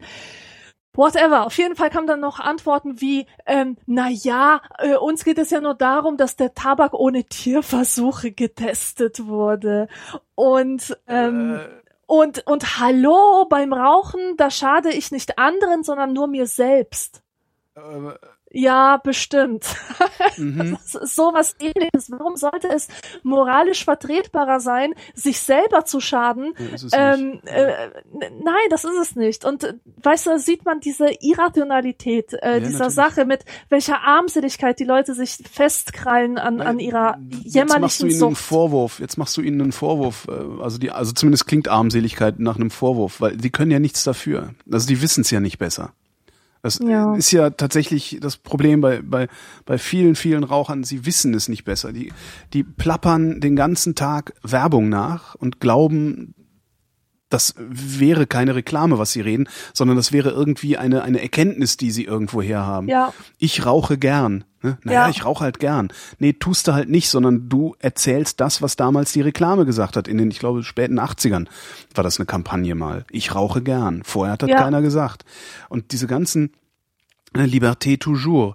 Raucher Genau. halten sich immer für besonders frei und und So und, und, und, und, äh, extravagant. Dabei sind sie es nicht, sondern die machen im Grunde ist es Uniformität, was sie da tun. Ja, und es hat auch mit Freiheit nichts zu tun, weil die Nein. müssen raus, die wollen das nicht. Und, Ja. und das kannst du ihnen aber nicht vorwerfen. Das ist das. Äh, Ja, das, und das, darf ist auch, man das nicht. ist ja auch so diese, diese ständige mediale Romantisierung. Also Ja, damit ist es ja jetzt Schluss. Aber ich bin aufgewachsen in einer Welt, wo es cool war, sich mit James Dean zu identifizieren, der ganz cool mit einer Zigarette einem 60er-Jahre-Movie posiert. Oder mit Kurt Cobain, der über seiner Gitarre hängt, natürlich mit Kippe im Maul. Das war geil. Das war einfach, das war Mhm. das, was man mit Freiheit verband, mit, mit Unkonventionalität.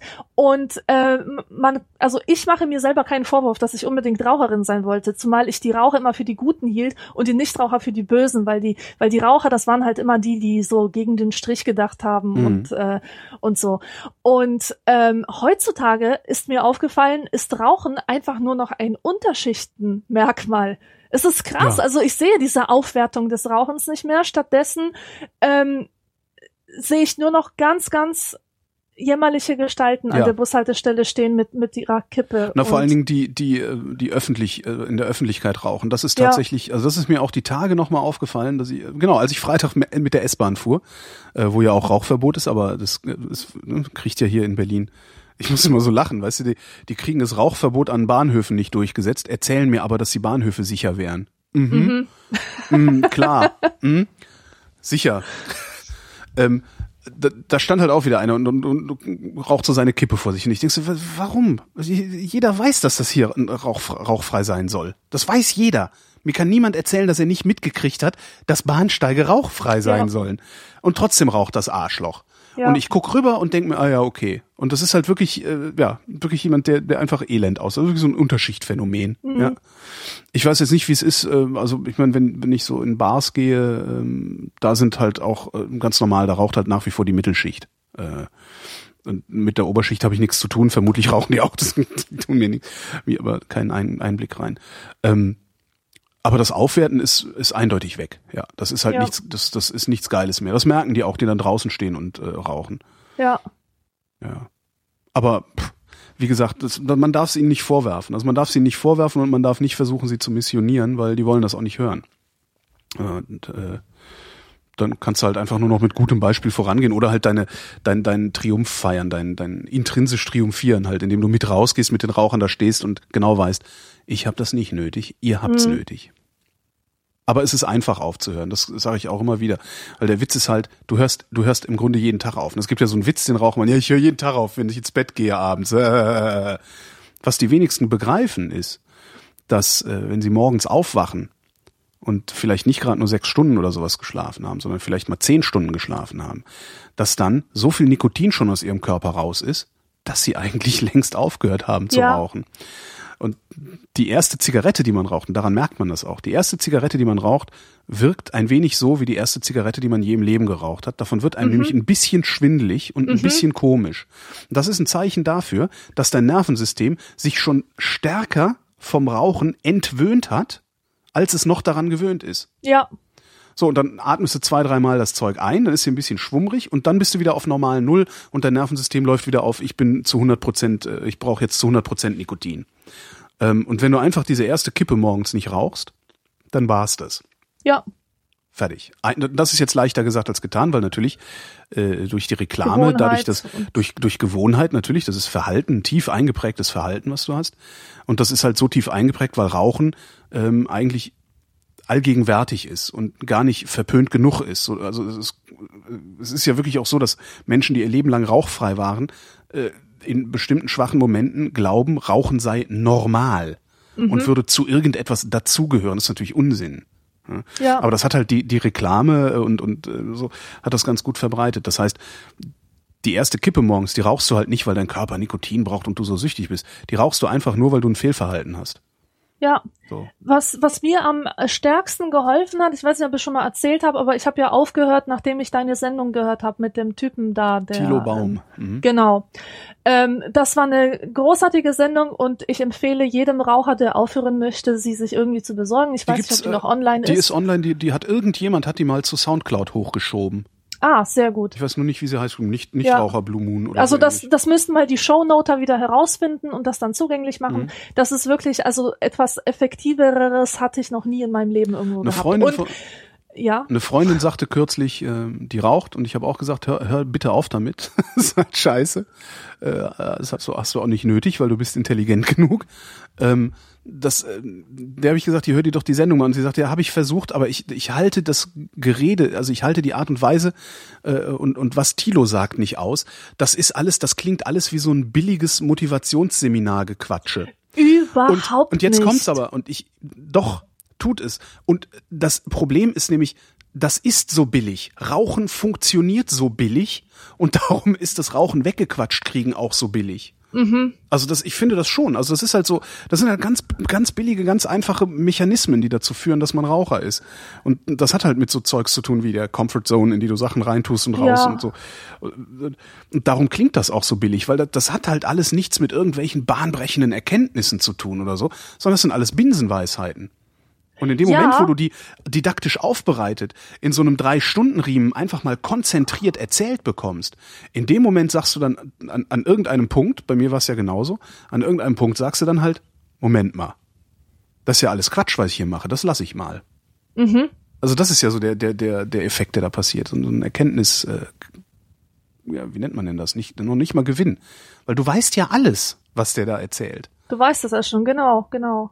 Aber ich finde trotzdem, dass, dass der eine sehr, sehr sanfte Stimme hatte und eine, Ja. eine angenehme Art, die Schwabe. ihn positiv, äh, positiv abgehoben hat von, von sonstigen Self-Help-Spacken. also, Ja, das stimmt.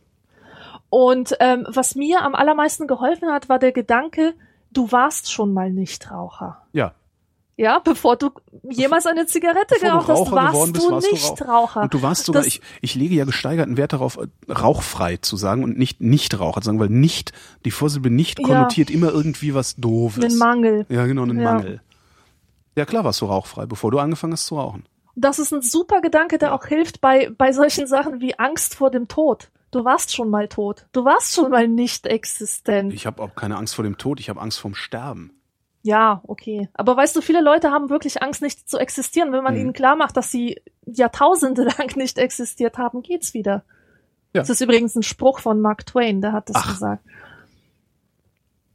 Er hätte keine Angst vor dem Tod, weil er schon so lange tot war, vor seiner Geburt halt. Ja, schöne Idee. Aber Mhm. trotzdem, also ich habe, das ist ja auch nicht, also ich habe ja auch nicht Angst vor dem Tod. Also ich habe einfach ein Problem damit, nicht zu existieren, weil ich finde zu existieren eigentlich so prinzipiell erstmal ganz geil. Ist halt schön, ne? Ja, wenn man es also- kennt. Genau.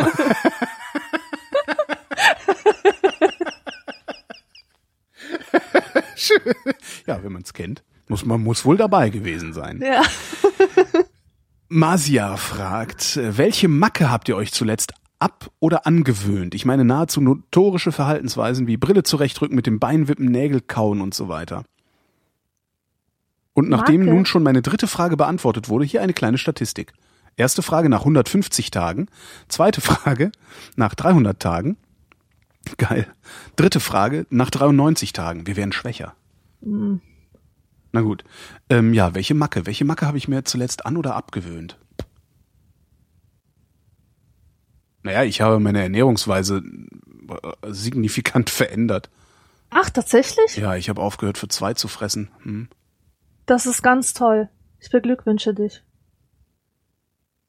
Ja, also Ähm. das ist so die Macke. Also das, ja, und das ist halt wirklich eine Macke. Das ist halt genau wie Rauchen letztlich. Ne? Mhm. Ernährung ist ein bisschen wie Rauchen. Also ist halt ein sehr tief eingeprägtes Verhalten, das bei vielen von uns einfach ein Fehlverhalten darstellt. Und äh, ich lerne halt gerade um. Ja, und bin gespannt, wie viele Jahre ich brauche, um umzulernen, weil das ist halt nichts, was man mal eben in ein paar Wochen macht.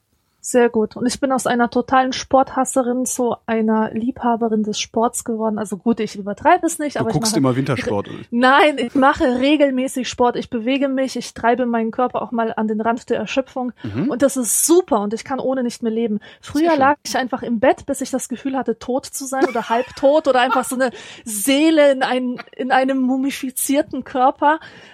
Ohne Scheiß, das, das war schlimm. Ich, ich hatte auch Probleme mit dem Atmen und alles und Oh. das, das kam alles ähm, vom Mangel an Bewegung her. Ich war auch äh, schon aus der Puste, wenn ich nur 100 Meter gegangen bin und so. Treppensteigen, oh mein Gott, ähm, musste, ich mir na, musste ich mich eine halbe Stunde ausruhen davon.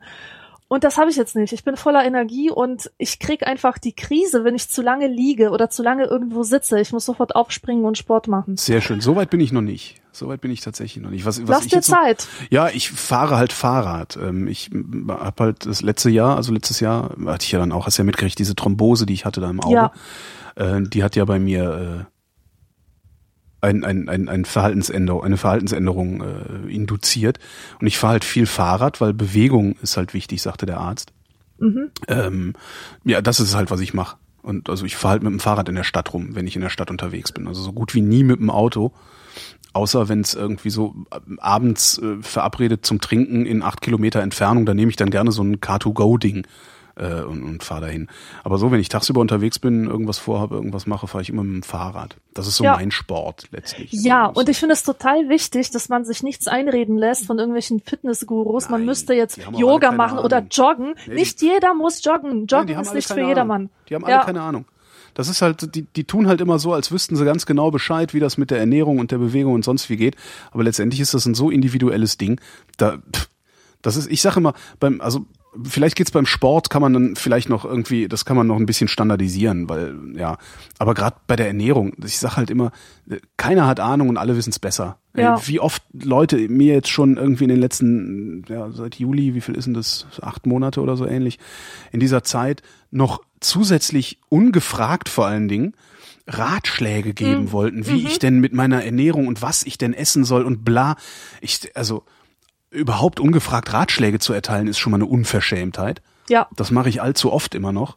Also so vor allen Dingen im Freundeskreis. Ähm, das ist so eine Macke, die ich mir mal abtrainieren muss.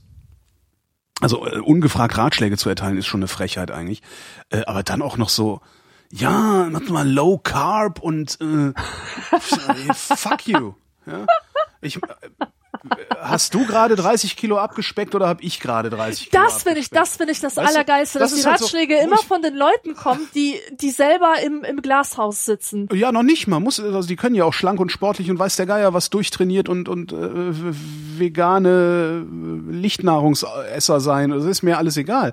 Aber die sollen mir nicht erzählen, wie ich das, was ich ohnehin gerade mache, ihrer Meinung nach machen Ja. sollte. Ja? Ja. Weil fun hat, also funktioniert halt. Also, ne? Äh, also, ja. Das ist halt schon. Äh, hm. Wie kam ich jetzt dahin? Ach so, genau, Verhaltensweisen. Verhaltensweisen, also so diese Ticks. Ich hatte irgendwie in, in meinem Leben sehr wenige Ticks, aber zwei hatte ich, an die erinnere ich mich sehr gut. Das war, ich habe mir eine Zeit lang Haare ausgerissen. Das ähm, als Kind, ähm, nervöser Tick, auch das, das war so ein Migrationstrauma, glaube ich. Also da hatte ich echt teilweise eine kleine Glatze oben auf dem Kopf. Krass. Ähm, und das habe ich mir abgewöhnt, aber es hat mich viel, viel Disziplin gekostet. Und eine zweite Sache, die hatte ich als Teenie, die, aber die habe ich immer noch eigentlich. Das ist so Bierdeckel zerkleinern. Na, Man sitzt in der ja. Kneipe oh, und ey. knibbelt ohne Ende an Bierdeckel rum Boah. und tut die alle so in Aschenbecher rein. Ich kann das nicht lassen. Ich weiß nicht warum, aber ich, das ist, ich fühle mich nicht wohl in Kneipen und deswegen muss ich an irgendwas rumfummeln. Ja. Erst recht, wenn ich nichts rauchen kann. Und äh, mache ich das halt mit Bierdeckeln. Und das hassen wirklich alle. Das, das hassen alle, die das beobachten müssen. Das hassen ganz besonders die, die Kellnerinnen, die das dann wegmachen müssen. Ja. Ähm, aber bis jetzt habe ich es nicht geschafft, mir das abzutrainieren. Ich finde mich immer wieder, wie ich automatisch da am rumknibbeln bin. Krass. Also das kenne ich. Also das ist auch wirklich, das ist ein, ein, ein, ja, ich finde das auch ganz grauenhaft. Ich denke da auch mal, sag mal, äh, hallo? Ist hier Kindergeburtstag? Willst du was zum Basteln haben? ja, ich werde auch immer sehr komisch dann dabei. Na, ich kau Nägel, also beziehungsweise, nee, ich kau nicht Nägel, ich kau Nagelbetten. Also ich knibbel halt die ganze Zeit so an meinen Nagelbetten rum. Das äh, mich auch sehr und ich würde das gerne sein lassen, aber ich schaff's nicht. Mhm. Also manchmal schaffe ich's, aber ich weiß nicht, was ich dann anders mache. Also früher in der Bravo gab's immer so Anzeigen für, für durchsichtigen Nagellack, Mhm. der so ekelhaft schmeckt, dass man gar nicht mehr dran knabbern Ja. möchte. Habe ich nie ausprobiert. Ich hatte das Problem irgendwie. Äh, schmeckt wie, hast du mal gekokst irgendwann mal in deinem. Leben? N- Nein. Es schmeckt wie der Geschmack, den man beim Koksen hinten im Hals hat. Okay. Ja. Also, wenn du Kokser bist, schmeckt's geil, dann willst du halt diesen Nagellack haben. Damit halt auch tagsüber immer an den Daumen lusch- luscheln kannst. Ja. Tja. Ja, aber das habe ich, also das würde ich mir gerne mal abgewöhnen. Aber was habe ich denn noch für einen Tick? Eigentlich fällt mir keiner ein. Das wissen ja eigentlich auch immer nur die anderen, was man für Ticks Ja. hat. Hm. Schlimm genug. Damit kommen wir zur obligatorischen Höflichkeitsfrage von Leisure. Wie geht's uns denn? Mir geht's fantastisch. Ähm. Nee, doch nicht. Also doch, mir Was? geht's gut. Nein, ich wollte gerade was, ich wollte gerade was erzählen und ankündigen und irgendwas hier labern. Und dann habe ich kurz gedacht, nee, doch, doch nicht, machst du doch nicht. Ähm, besser nicht. Okay. Ich habe einfach sehr viel vor. Ich habe sehr viel vor in nächster Zeit. ja. Tolle Sachen. Tolle Sachen. Was zum- denn? Nee, Nee, sag sag ich ich nicht. Mist. Sagst du es mir gleich, wenn die Sendung aus ist? Vielleicht. Hm, dann mache ich jetzt einfach mal die Sendung zu Ende. Mir geht's auch gut. Also abgesehen davon, abgesehen davon, dass ich immer noch die Probleme mit meiner rechten Schulter habe, da ist irgendwie, ich weiß noch nicht genau, was es ist, aus irgendeinem Grund entzündet sich da die Sehne immer mal ganz gerne. Und ich krieg gerade Physiotherapie und bla und muss jetzt mal Mm. gucken. Aber das ist halt, ja, weiß ich nicht. Also gucken jetzt mal, was die, was die, was die Krankengymnastik macht. Ähm, und wenn das nicht genug hilft, dann gucken wir mal in die Schulter rein und machen so MRT und mal schauen. Was da ist wahrscheinlich irgendwie Kalk, Verkalkung oder so. Ich bin ja nicht mehr der Jüngste. Hm. Ja. Ja, dann. Dann sprechen wir uns noch. Wir sprechen uns. Tschüss, Alex. Danke fürs Zuhören. Ja, danke für die Aufmerksamkeit. Tschüss. Warum geht denn die Jingle-Maschine nicht? Das ist ja auch mal interessant. Ich wollte jetzt gerade, das, das Jingle hier nicht, wieso geht die Jingle-Maschine nicht? Warum kommt aus der Jingle-Maschine? Alex, mach mal, sag mal was. Ja, das ist mal doch, was. das ist doch das, das, das Das hab ominöse. ich ja noch du nie- hattest doch zweimal zwei Jingles auf dem auf dem Was Ding ist denn das drauf. hier? Warte mal. Die Jingle-Maschine geht nicht mehr. Ah, jetzt weiß ich, warum die Jingle-Maschine nicht mehr geht. Ich sag's aber nicht, weil es, man, manche Dinge sind auch mir zu peinlich. Ähm, tschüss, danke für die Aufmerksamkeit. Fragen an fragen.vrint.de. Wir werden sie vrindheitsgemäß beantworten. Tschüss.